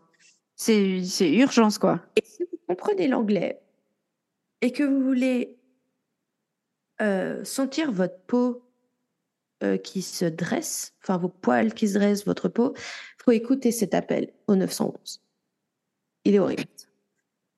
Le gars a est soi-disant stressé, c'est à ce jour un des pires appels que j'ai entendus. Ok. Parce que je sais pas comment expliquer. Donc, si tu veux, la théorie, c'est que je vais y arriver. Que en fait, Aaron, il s'est garé dans la place, tu sais, euh, en arrière par le cul de la voiture, et que en allant, donc le cul était face à la pente. Ouais l'arrière de la voiture était face à la pente et qu'en allant chercher ses affaires, ben, il avait mal mis euh, le, frein à main et que le, le, le, pick-up l'a entraîné avec lui euh, vers le sol. Enfin, vers le... Vers le bas de la pente. Et en fait, je sais pas comment vous expliquer. Alors, je j'ai là un peu le l'appel euh, au 911. Aaron, en fait, il dit oui, bonjour. Euh, mon fils, euh, euh, sa, voiture, enfin son truck, donc plus pas son camion, mais ouais, son pick-up, lui a roulé dessus et l'a entraîné dans. Pas, ah, pas, le ravin, mais tu sais, le, sur le bord de la route, le bas-côté, ouais, mais c'est plus qu'un bas-côté. Hein, quand tu vois les photos, c'est quand même une petite. Alors, c'est pas une pente de 20 mètres, mais tu as une petite pente, quoi. Tu as de quoi te faire bien quand même entraîner. Et en fait, il arrête pas de dire Oh mon Dieu, oh là là, euh, oh mon nom c'est Aaron Solomon, et euh, oh mon Dieu, oh là là, euh, oh mon fils, il a, il a 18 ans, il vient d'avoir 18 ans, oh mon Dieu, oh c'est mon fils, je crois pas qu'il soit réveillé, oh s'il vous plaît, dépêchez-vous. Et en fait, la personne, elle est là, mais c'est-à-dire que il est conscient, il est mort, il qui est, qui mm. est, pas ça, qui est pas ça, il est blessé, enfin tu sais. Et en fait, Aaron dit très clairement euh, ah non, mais moi, je suis sur la colline en train de regarder le véhicule en bas. Je crois qu'il est sous le. Ah, putain, mais. Je crois qu'il est sous le. Mais c'est un taré. Non, mais. Donc, il est même pas descendu. Mais Attends, moi, je suis. Mon gamin disparaît comme ça, mais, mais tu soulèves la bagnole, ouais. Non mais non mais je soulève la bagnole. Franchement, va écouter après cet épisode, va écouter le, le truc. Je t'envoie un lien tu sens à la voix que même la personne du 911, elle est là en mode, euh, c'est-à-dire qu'il faudrait aller voir si comment il va? Putain. Et là, il, sort une excuse en mode, il est là, ouais, mais là, il y a trois gars qui sont avec moi et ils sont à côté de lui. Et tu sais, il fait genre, alors, juste au cas où, je vous le dis tout de suite, hein, pas de suspense pour le coup, Il n'y a pas trois gars. Enfin, en tout cas, personne ne peut confirmer l'existence de ces fameux trois gars qui sont là avec lui et qui ont pas forcément vu la scène, mais qui sont là avec lui. Et genre, lui, il est là, il fait semblant de crier, genre, eh, comment il va euh, euh, Est-ce qu'il est parle Est-ce qu'il dit quelque chose Tu sais, je, suis oui, je suis au téléphone avec le 911. Enfin, tu sais, genre, what? Ouais. Et c'est à son fils qui est sous un putain de. qui est sous sa voiture. Euh, euh, oui, il a une Toyota Tacoma. Euh, non, euh, oui, mais c'est oh mon dieu, oh mon dieu, oh mon dieu. Le gars arrête pas de répéter ça en boucle. et il, explique déjà toute sa version. Non, mais c'est clairement la voiture qui lui, qui qui qui lui est rentrée dedans, qui l'a entraîné. oh mon dieu, j'arrive pas à croire ce qui se passe. Puis il répond pas vraiment à, à la personne, tu vois. Euh, du, 911, alors qui évidemment a envoyé les secours, hein, mais en attendant, tu sais, le garde de téléphone, etc. Bien sûr. Euh, et puis lui, il est là, non, mais je crois pas qu'il puisse bouger. Euh, je, je suis pas sûre. Enfin, enfin, oh là là, je crois qu'il y a du sang, mais je sais pas trop, je vois pas trop d'où je suis. Enfin, limite, c'est ça, tu vois, c'est absolument, c'est absolument horrible. Donc, il est à nouveau extrêmement calme il arrête pas de répéter oh mon dieu, oh mon dieu, oh mon dieu, mais euh, c'est-à-dire que moi là j'ai l'air plus stressée que lui ne l'est à ce moment-là. D'accord, je vois. Et d'ailleurs, il y, a, euh, il y a des témoignages de gens, parce qu'il y a des commerces un peu environnants, puis euh, c'est à côté d'un petit stade, du coup, parce que c'est là que Grant allait pour l'entraînement, qui mmh disent que, en gros, ils ont juste vu Aaron qui marchait de long en large en étant au téléphone, tu vois. Genre, à aucun moment il avait l'air stressé, il n'est jamais descendu voir Aaron sous le, mais ça va pas, quoi. Donc, tu vois, c'est un peu étrange selon les, euh, vu les circonstances, parce qu'on est bien d'accord, de toute façon. Putain, les gens sont là, ouais, quand même, son gamin, il est pas allé le voir. Mais j'ai envie de dire, c'est pas son gamin. Enfin, c'est son gamin. Mais en vrai, n'importe qui. Je vois quelqu'un qui se fait renverser par une voiture. En décrochant mon téléphone, je vais voir si cette personne est en vie, si je peux l'assister d'une quelconque manière, avoir son nom, des infos. bien sûr. Et puis la soutenir dans ce moment où elle vient de se faire renverser par une voiture. Tu vois. Eh, mais le psychopathe, quoi. Alors, les, euh, les, les, secours arrivent. Euh, ils vont tout de suite emmener euh, Grant à l'hôpital. Et malheureusement, Grant décède d'un arrêt cardiaque. Évidemment, évidemment, Aaron refuse toute autopsie. Et, oh, me dis pas. Et refuse, et refuse d'ailleurs de toute donation d'organes. Ce qui est triste parce qu'apparemment Grant voulait, euh, était très pro euh, donation d'organes.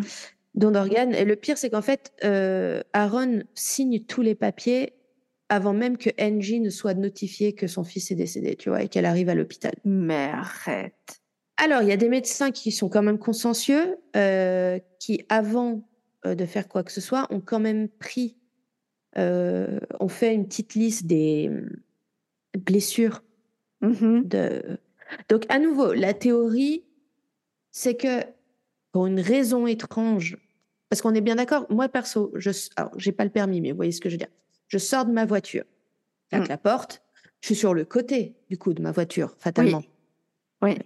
Si mes affaires sont à l'arrière, mais que c'est un, tu sais, un truc ouvert, que j'ai pas un coffre à ouvrir, tu sais, comme une voiture normale, je reste sur le côté de la voiture pour choper mes trucs. Ouais, alors après, ça dépend où est ton sac, mais. Non, mais je veux dire, t'as pas besoin de forcément. Mais les... c'est la théorie que du coup, la voiture, il s'est pris de l'arrière de la voiture dans la tronche et que ça l'a entraîné jusqu'en bas de la pente. Ouais. C'est la théorie de Aaron. Hein. Je veux dire, c'est la seule théorie admise à l'heure actuelle par Aaron et même les autorités, vous comprendrez. Mmh alors, sachant qu'il vient de rouler plus d'une heure dans sa voiture. Le dessous d'une voiture qui a roulé une heure, euh, surtout en plein mois de juillet dans le Tennessee, c'est brûlant. Ouais. Aaron, euh, Grant, pardon, n'a aucune trace de brûlure. Ah N'a pas le corps abîmé ni par le bitume, ni le gravier, ni l'herbe, ni quoi que ce soit. Ses baskets sont impeccables. Euh, il a, il a quoi? Il a une trace de coup à la tête, un d'impact. Moi, je dis un coup parce que je suis biaisée, mais tu vois ce que je veux dire. Ouais, ouais, ouais. Il a pas de traces de pneus sur lui. Il a pas de blessure. Alors, comme je disais, il est très grand. Euh, mhm. donc, en fait, le, le, je veux dire, le pare-choc de sa voiture, que ce soit le pare-choc avant ou le pare-choc arrière, euh, ça aurait dû le blesser, mais ça, ça l'aurait blessé, si tu veux, euh, pas si, pas si, euh, pas si haut que ça. ouais. Je pense généralement c'est au, niveau des jambes. Hein. Oui, alors il, en fait il a, il a rien de tout ça. Il est couché, ils l'ont retrouvé couché sur le dos. Il n'a pas le visage abîmé, sa tête n'est pas abîmée alors qu'il est censé avoir été dragué par la bagnole. Mmh il saigne donc du nez en revanche et il a donc cette trace de coup au, dos de sa tête, tu vois, au dos de sa mmh tête. Parce que ce qui est hallucinant, c'est qu'il était censé être face au. Donc, alors, le, à la, voiture. voilà. Bah, évidemment, c'est quand sa tête a tapé par terre. À la rigueur, soit. Il a des bleus sur. mais juste des bleus sur la cuisse droite et sur la, la mâchoire mais apparemment pas assez pour expliquer euh, quoi que ce soit. Et juste, bah, de toute évidence, il a fait un arrêt cardiaque euh, à cause du stress. Le problème mmh étant que, comme je le disais, l'autopsie n'a pas été autorisée euh, par Aaron. Ouais. J'ai pas tout à fait compris pourquoi Angie n'avait pas le droit de donner son avis parce que c'est quand même son fils. Mais toujours est-il qu'il n'y a pas eu d'autopsie. Et comme je le disais, donc aucune trace de brûlure, euh, euh, que ce soit brûlure de la voiture ou brûlure tu sais, de l'asphalte, hein, enfin du. Oui, oui, absolument. Tout simplement, tu te fais, enfin même toi là, si tu prends le dos de ta main et que tu vas te racler un peu contre du ciment ou contre la route, tu vas te mhm. brûler, hein, même sans appuyer fort. Ouais. là, il y a rien. C'est quand même bizarre, je trouve. Ouais, ouais. Absolument. Ses chaussures euh, sont complètement propres. Mais ses fringues sont propres de manière générale, tu vois. Ouais. En fait, ce qui va se passer, il n'y a pas d'enquête de police. Il a fait un arrêt cardiaque, la voiture lui est rentrée dedans, c'est bien dommage, c'est très triste, et c'est tout. Et c'est un accident. Et c'est un accident. Mmh. Donc là, comme je vous dis, les, photos de la scène de crime qu'on trouve, euh, des avis d'experts, etc., euh, c'est en fait, c'est des gens que NJ, ça fait deux ans, trois ans bientôt qu'elle paye des gens pour faire des rapports. Mais à part ça, ça n'avance pas spécialement, hein, mais je vous en parlerai mieux après. Elle a essayé de, demander, euh, comment dire, de demander si la voiture de Grant pour la faire analyser. Alors, vous doutez bien que Aaron ne l'a pas laissé faire. Euh, en fait, quand il a vu que NG était à deux doigts de gagner euh, pour récupérer la voiture, il l'a fait envoyer à la casse. Ouais, mais clairement, il a, il a fait quelque chose. C'est clair. Vous vous doutez bien que la théorie de NJ, de Gracie et de tout le monde, c'est que ils se sont disputés, que Grant lui a dit maintenant que j'ai 18 ans, je vais, je vais te détruire pour tout ce que tu nous as fait et je vais t'enlever Gracie. Ouais. Définitivement, c'est fini. Et qu'en fait, Aaron a pété un boulon, l'a frappé. Euh, apparemment, ils ont retrouvé une. Euh, mais à nouveau, ils ont retrouvé, mais ça n'a pas été analysé parce qu'il n'y a pas eu d'enquête. Ils ont retrouvé une grosse pierre qui avait une très belle trace de sang. Ouais. Donc, euh, il l'aurait frappé. Euh, et ensuite, il aurait juste roulé avec le, la voiture dessus. Mais en fait, comme Grant est super mince, le pick-up est un minimum haut. Donc, en fait, Grant allongé, euh, la voiture lui passe dessus. Il touche pas à la voiture, si tu veux. Ouais, ouais. Si, tu viens juste comme ça, qu'il est allongé, qu'il est immobile, donc ce qui expliquerait le fait qu'il a aucune trace de brûlure ni quoi que ce soit, ou de pneus ou que sais-je. Alors, ce qui est quand même assez, euh, euh, c'est assez abusé, c'est que à l'enterrement de Grant, il y a le putain de connard de pasteur qui les a ignorés, qui fait un discours, tu vois. Wow. Euh, et il vient bien dire en public que oui, il avait vu Grant en privé, parce que tu vois, il savait qu'à un moment, ça allait revenir cette histoire. Et il dit, mm-hmm. Grant est venu me voir et on a parlé de Jésus et c'était tellement une belle conversation. Bien sûr. Tu vois. Bien sûr. Alors que Grant était en train de lui dire que ma petite sœur se fait violer quasi quotidiennement et euh, moi, je enfin, voilà, c'est fantastique. Tu te doutes bien que Angie n'a pas du tout envie, euh, parce que là, c'est considéré comme un simple et tragique accident, mais le mot-clé étant accident. Donc en fait, euh, comme je le disais, il y a un, un mode de garde partagée et Aaron, lui, il veut continuer à avoir sa fille du coup. Ouais. Et donc, il menace, euh, il continue de menacer euh, NJ que si il si s'accorde pas euh, sur là-dessus, enfin, il va lui renvoyer les flics, etc. Mm-hmm. Et en fait, Gracie, elle va, elle va, elle, va, euh, elle va quand même, comment dire, elle a perdu son frère, elle est au bout de sa vie. Elle va finir par plus aller à l'école. Apparemment, elle a des plaques de, de stress partout sur le corps à l'idée de revoir son père. Enfin, surtout que pour elle, il a tué son frère. Donc c'est.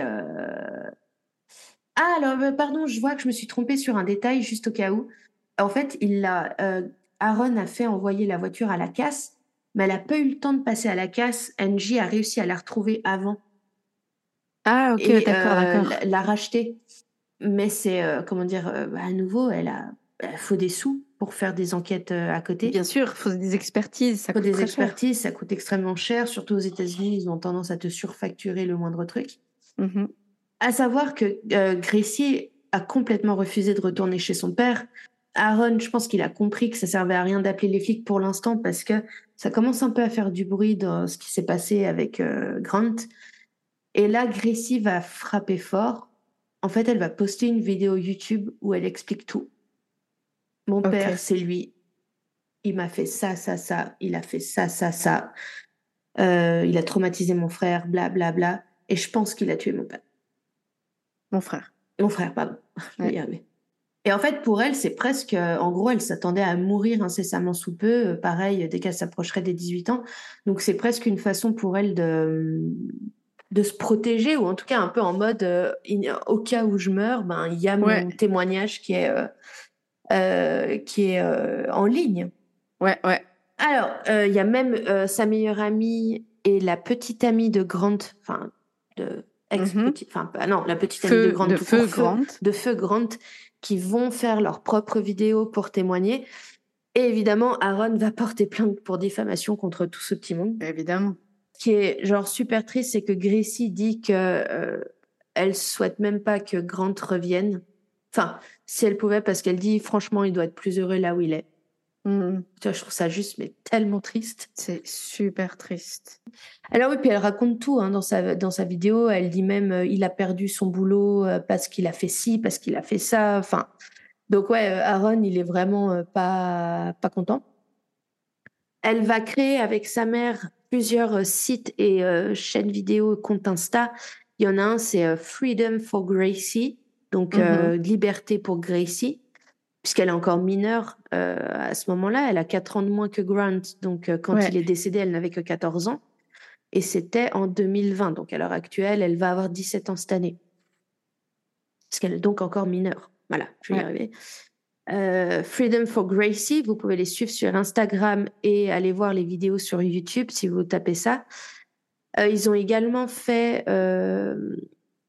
un truc à part qui est plus dans le sens justice for euh, Grant, donc justice pour Grant. Ouais. Euh, tout simplement parce qu'elles espèrent encore à l'heure actuelle pouvoir faire réouvrir l'enquête. Mm-hmm. Euh, sincèrement, pour l'instant, ça marche pas. Ouais. Mais elles font quoi? Un crowdfunding? Un truc. Il y, a un GoFundMe ah, pour les aider à payer les frais d'experts, les frais d'avocat. Mm-hmm. à savoir que Aaron a quand même. après, il a annulé sa plainte pour diffamation parce que ça a fait un peu du bruit. Bah, j'imagine que là, il essaye de se tenir à carreau quand même parce que ça fait beaucoup. En plus, maintenant, autant des réseaux sociaux, laisse tomber quoi. Alors, le truc, c'est que euh, Aaron, lui, ne donne pas euh, d'interview. Je crois qu'il parle que par le biais de son avocat. Mmh il continue de dire que, évidemment, tout, absolument tout est faux. alors, l'école, euh, c'est l'école ou l'église un des deux ont fait un, communiqué de presse en disant que, alors, c'est pas du tout vrai ce qu'elle raconte. Mmh euh, non, on est trop bien. Sauf que bon, bah, on a des enregistrements, donc j'ai envie de te dire, allez vous faire foutre. Mais ils peuvent pas spécialement. Je crois que c'est l'Église qui a dit ça parce que si c'était l'école, je crois que l'école pourrait justement avoir des problèmes vu qu'ils sont censés, euh, tu sais, de la même manière que si tu arrives avec une blessure par balle euh, à l'hôpital, ouais quelles que soient les circonstances, le médecin, il est censé appeler les flics. Ouais. Bah là, c'est un peu le même truc. Euh. Et, je, et en fait, à l'heure actuelle, j'ai essayé d'aller sur le site Freedom for Gracie justement pour voir s'il y avait des news ou quelque chose. Euh, j'ai rien vu. Je crois pas qu'il y ait de. Il n'y a pas d'ouverture d'enquête, en tout cas. Mm-hmm. Et je trouve juste, mais tellement triste cette histoire parce que. Elle est euh, vraiment moche. Hein. en fait, quand j'en ai entendu parler, c'est con, mais ça m'a un peu hanté comme histoire, tu vois. Ok. Parce que. Alors, juste que vous sachiez, pour vous réjouir, Gracie, depuis, vit uniquement avec sa mère. Mhm. Voilà, elles sont en train d'essayer de se reconstruire. Alors, elles se battent énormément hein, pour euh, tout, pour, euh, pour Gracie. euh, pour, euh, en fait, déjà pour que ce soit admis que Gracie, sûr de sûr, ne retourne pas avec son père. Ouais. En fait, elles aimeraient qu'il y ait une décision de justice fiable à ce niveau-là. Euh, elles aimeraient que, évidemment, l'enquête soit réouverte sur le meurtre. Enfin, pour, disons-le, hein, c'est un meurtre. hein. Vous irez- si vous allez voir les photos, vous comprendrez très vite. Ouais, ouais. Enfin, franchement, c'est absolument ridicule comme scénario. Ça m'a foutu la haine, cette histoire.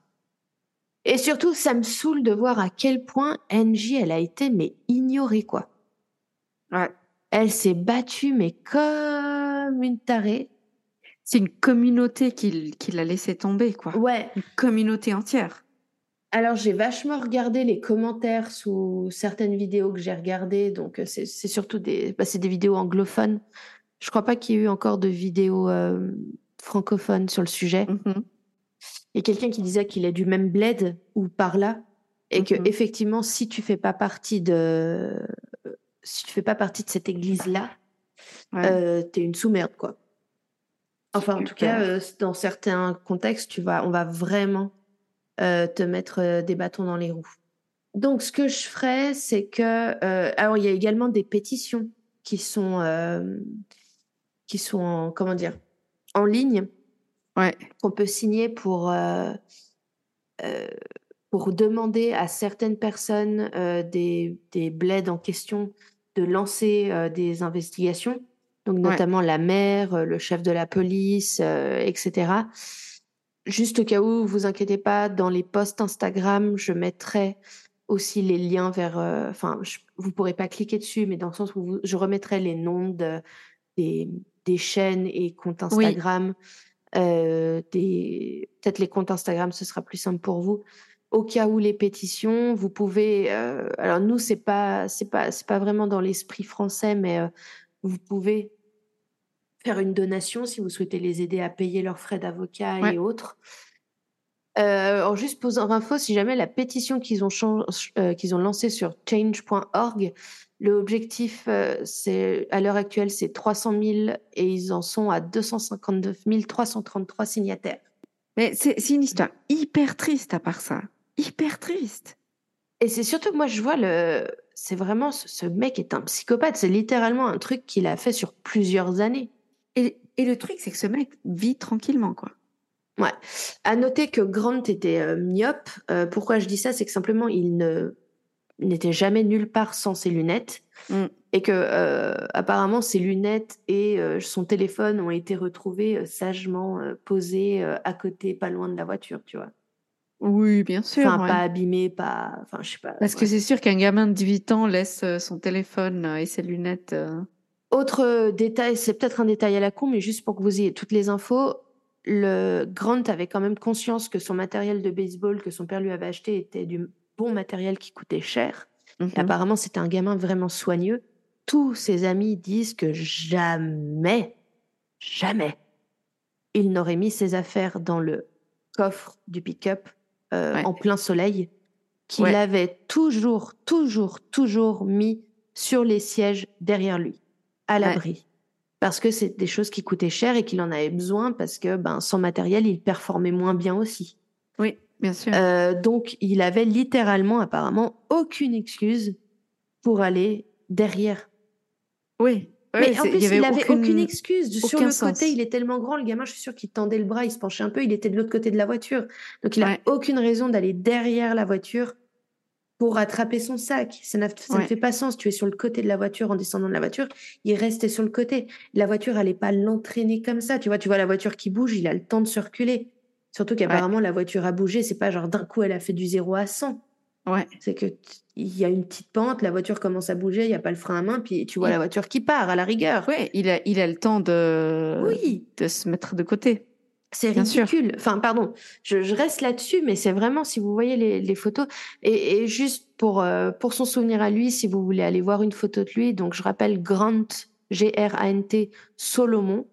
Mm. Euh, et c'est juste, il a tellement une bonne bouille et c'est tellement triste. Et, et tu vois, c'est un bon gamin qui a essayé de protéger sa sœur, qui, euh, même de sa, sa copine dit que euh, il était très protecteur envers elle aussi, que d'ailleurs, il ne Mhm. l'a jamais laissée seule en présence de son père. Enfin, Ouais, ouais.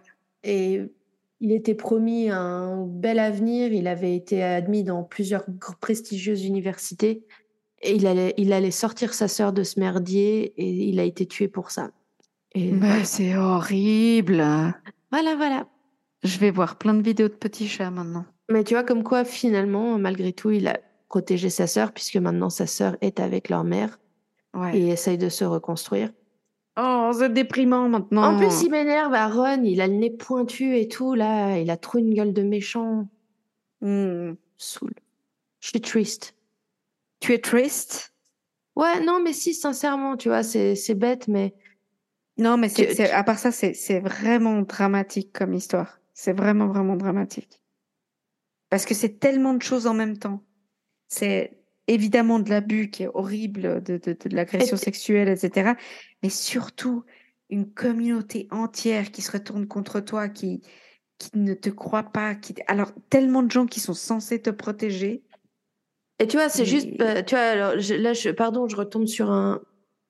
J'ai cliqué sur un autre article que j'avais pas lu, mais euh, les infos qu'on a, c'est genre la police, elle est même pas restée, euh, elle est restée moins d'une heure sur la scène de l'accident, avec Mhm, les guillemets, parce mhm. que bah bah oui, c'est un accident. Euh, Aaron n'a jamais été emmené au poste parce que c'était un accident. Puis c'est un peu, ils disent quand même à ce stade, il était encore un peu en genre de c'est les petites célébrités locales. Waouh. Ça fait plusieurs années qu'il travaille plus comme journaliste, mais les, les gars qui regardent des chaînes de sport se rappellent de lui, tu vois. Ouais, ouais. En plus, il va beaucoup à l'église, il est connu pour faire partie de la communauté. Euh, c'est un bon gars, tu vois. C'est horrible. Après, il y en a d'autres qui disent oui, mais peut-être qu'en fait, il s'est trompé, que le, que le, le, le pick-up, euh, genre, il marchait pour partir et le pick-up, en fait, l'a, l'a renversé par l'avant. Ça ne fait aucun sens par rapport à la pente. Et dans ce cas-là, euh, s'il l'a tapé par l'avant, ça veut dire que Grant, par exemple, était en train de s'éloigner. Moi, dans ces cas-là, ça veut dire que tu retrouves Grant face au sol. Ouais. Et non, là, il était bien dos au sol, euh, pas abîmé. euh, puis, euh, comme je disais, le t-shirt pas brûlé, pas. Ouais. Pas Pas sale, abîmé. rien. Donc voilà. Non, mais bon, voilà quoi. C'est, c'est assez évident, je pense, à ce stade. Enfin, pour nous, en tout cas. Je sais pas pour eux, mais. Et Pour nous, c'est évident. pour que vous soyez encore plus énervés, euh, au cas où, après la publication de la vidéo de Gracie, le fameux pasteur dont je vous parlais Ouais. a fait euh, plusieurs euh, sermons et, euh, et euh, appels publics contre la hum, campagne de diffamation qui s'attaquait à ce brave monsieur Solomon Uh-huh. et que euh, il a même fait un sermon euh, qu'il a intitulé enfin qualification biblique euh, lorsqu'on porte des accusations contre quelqu'un enfin tu vois fermez vos gueules Ouais. genre.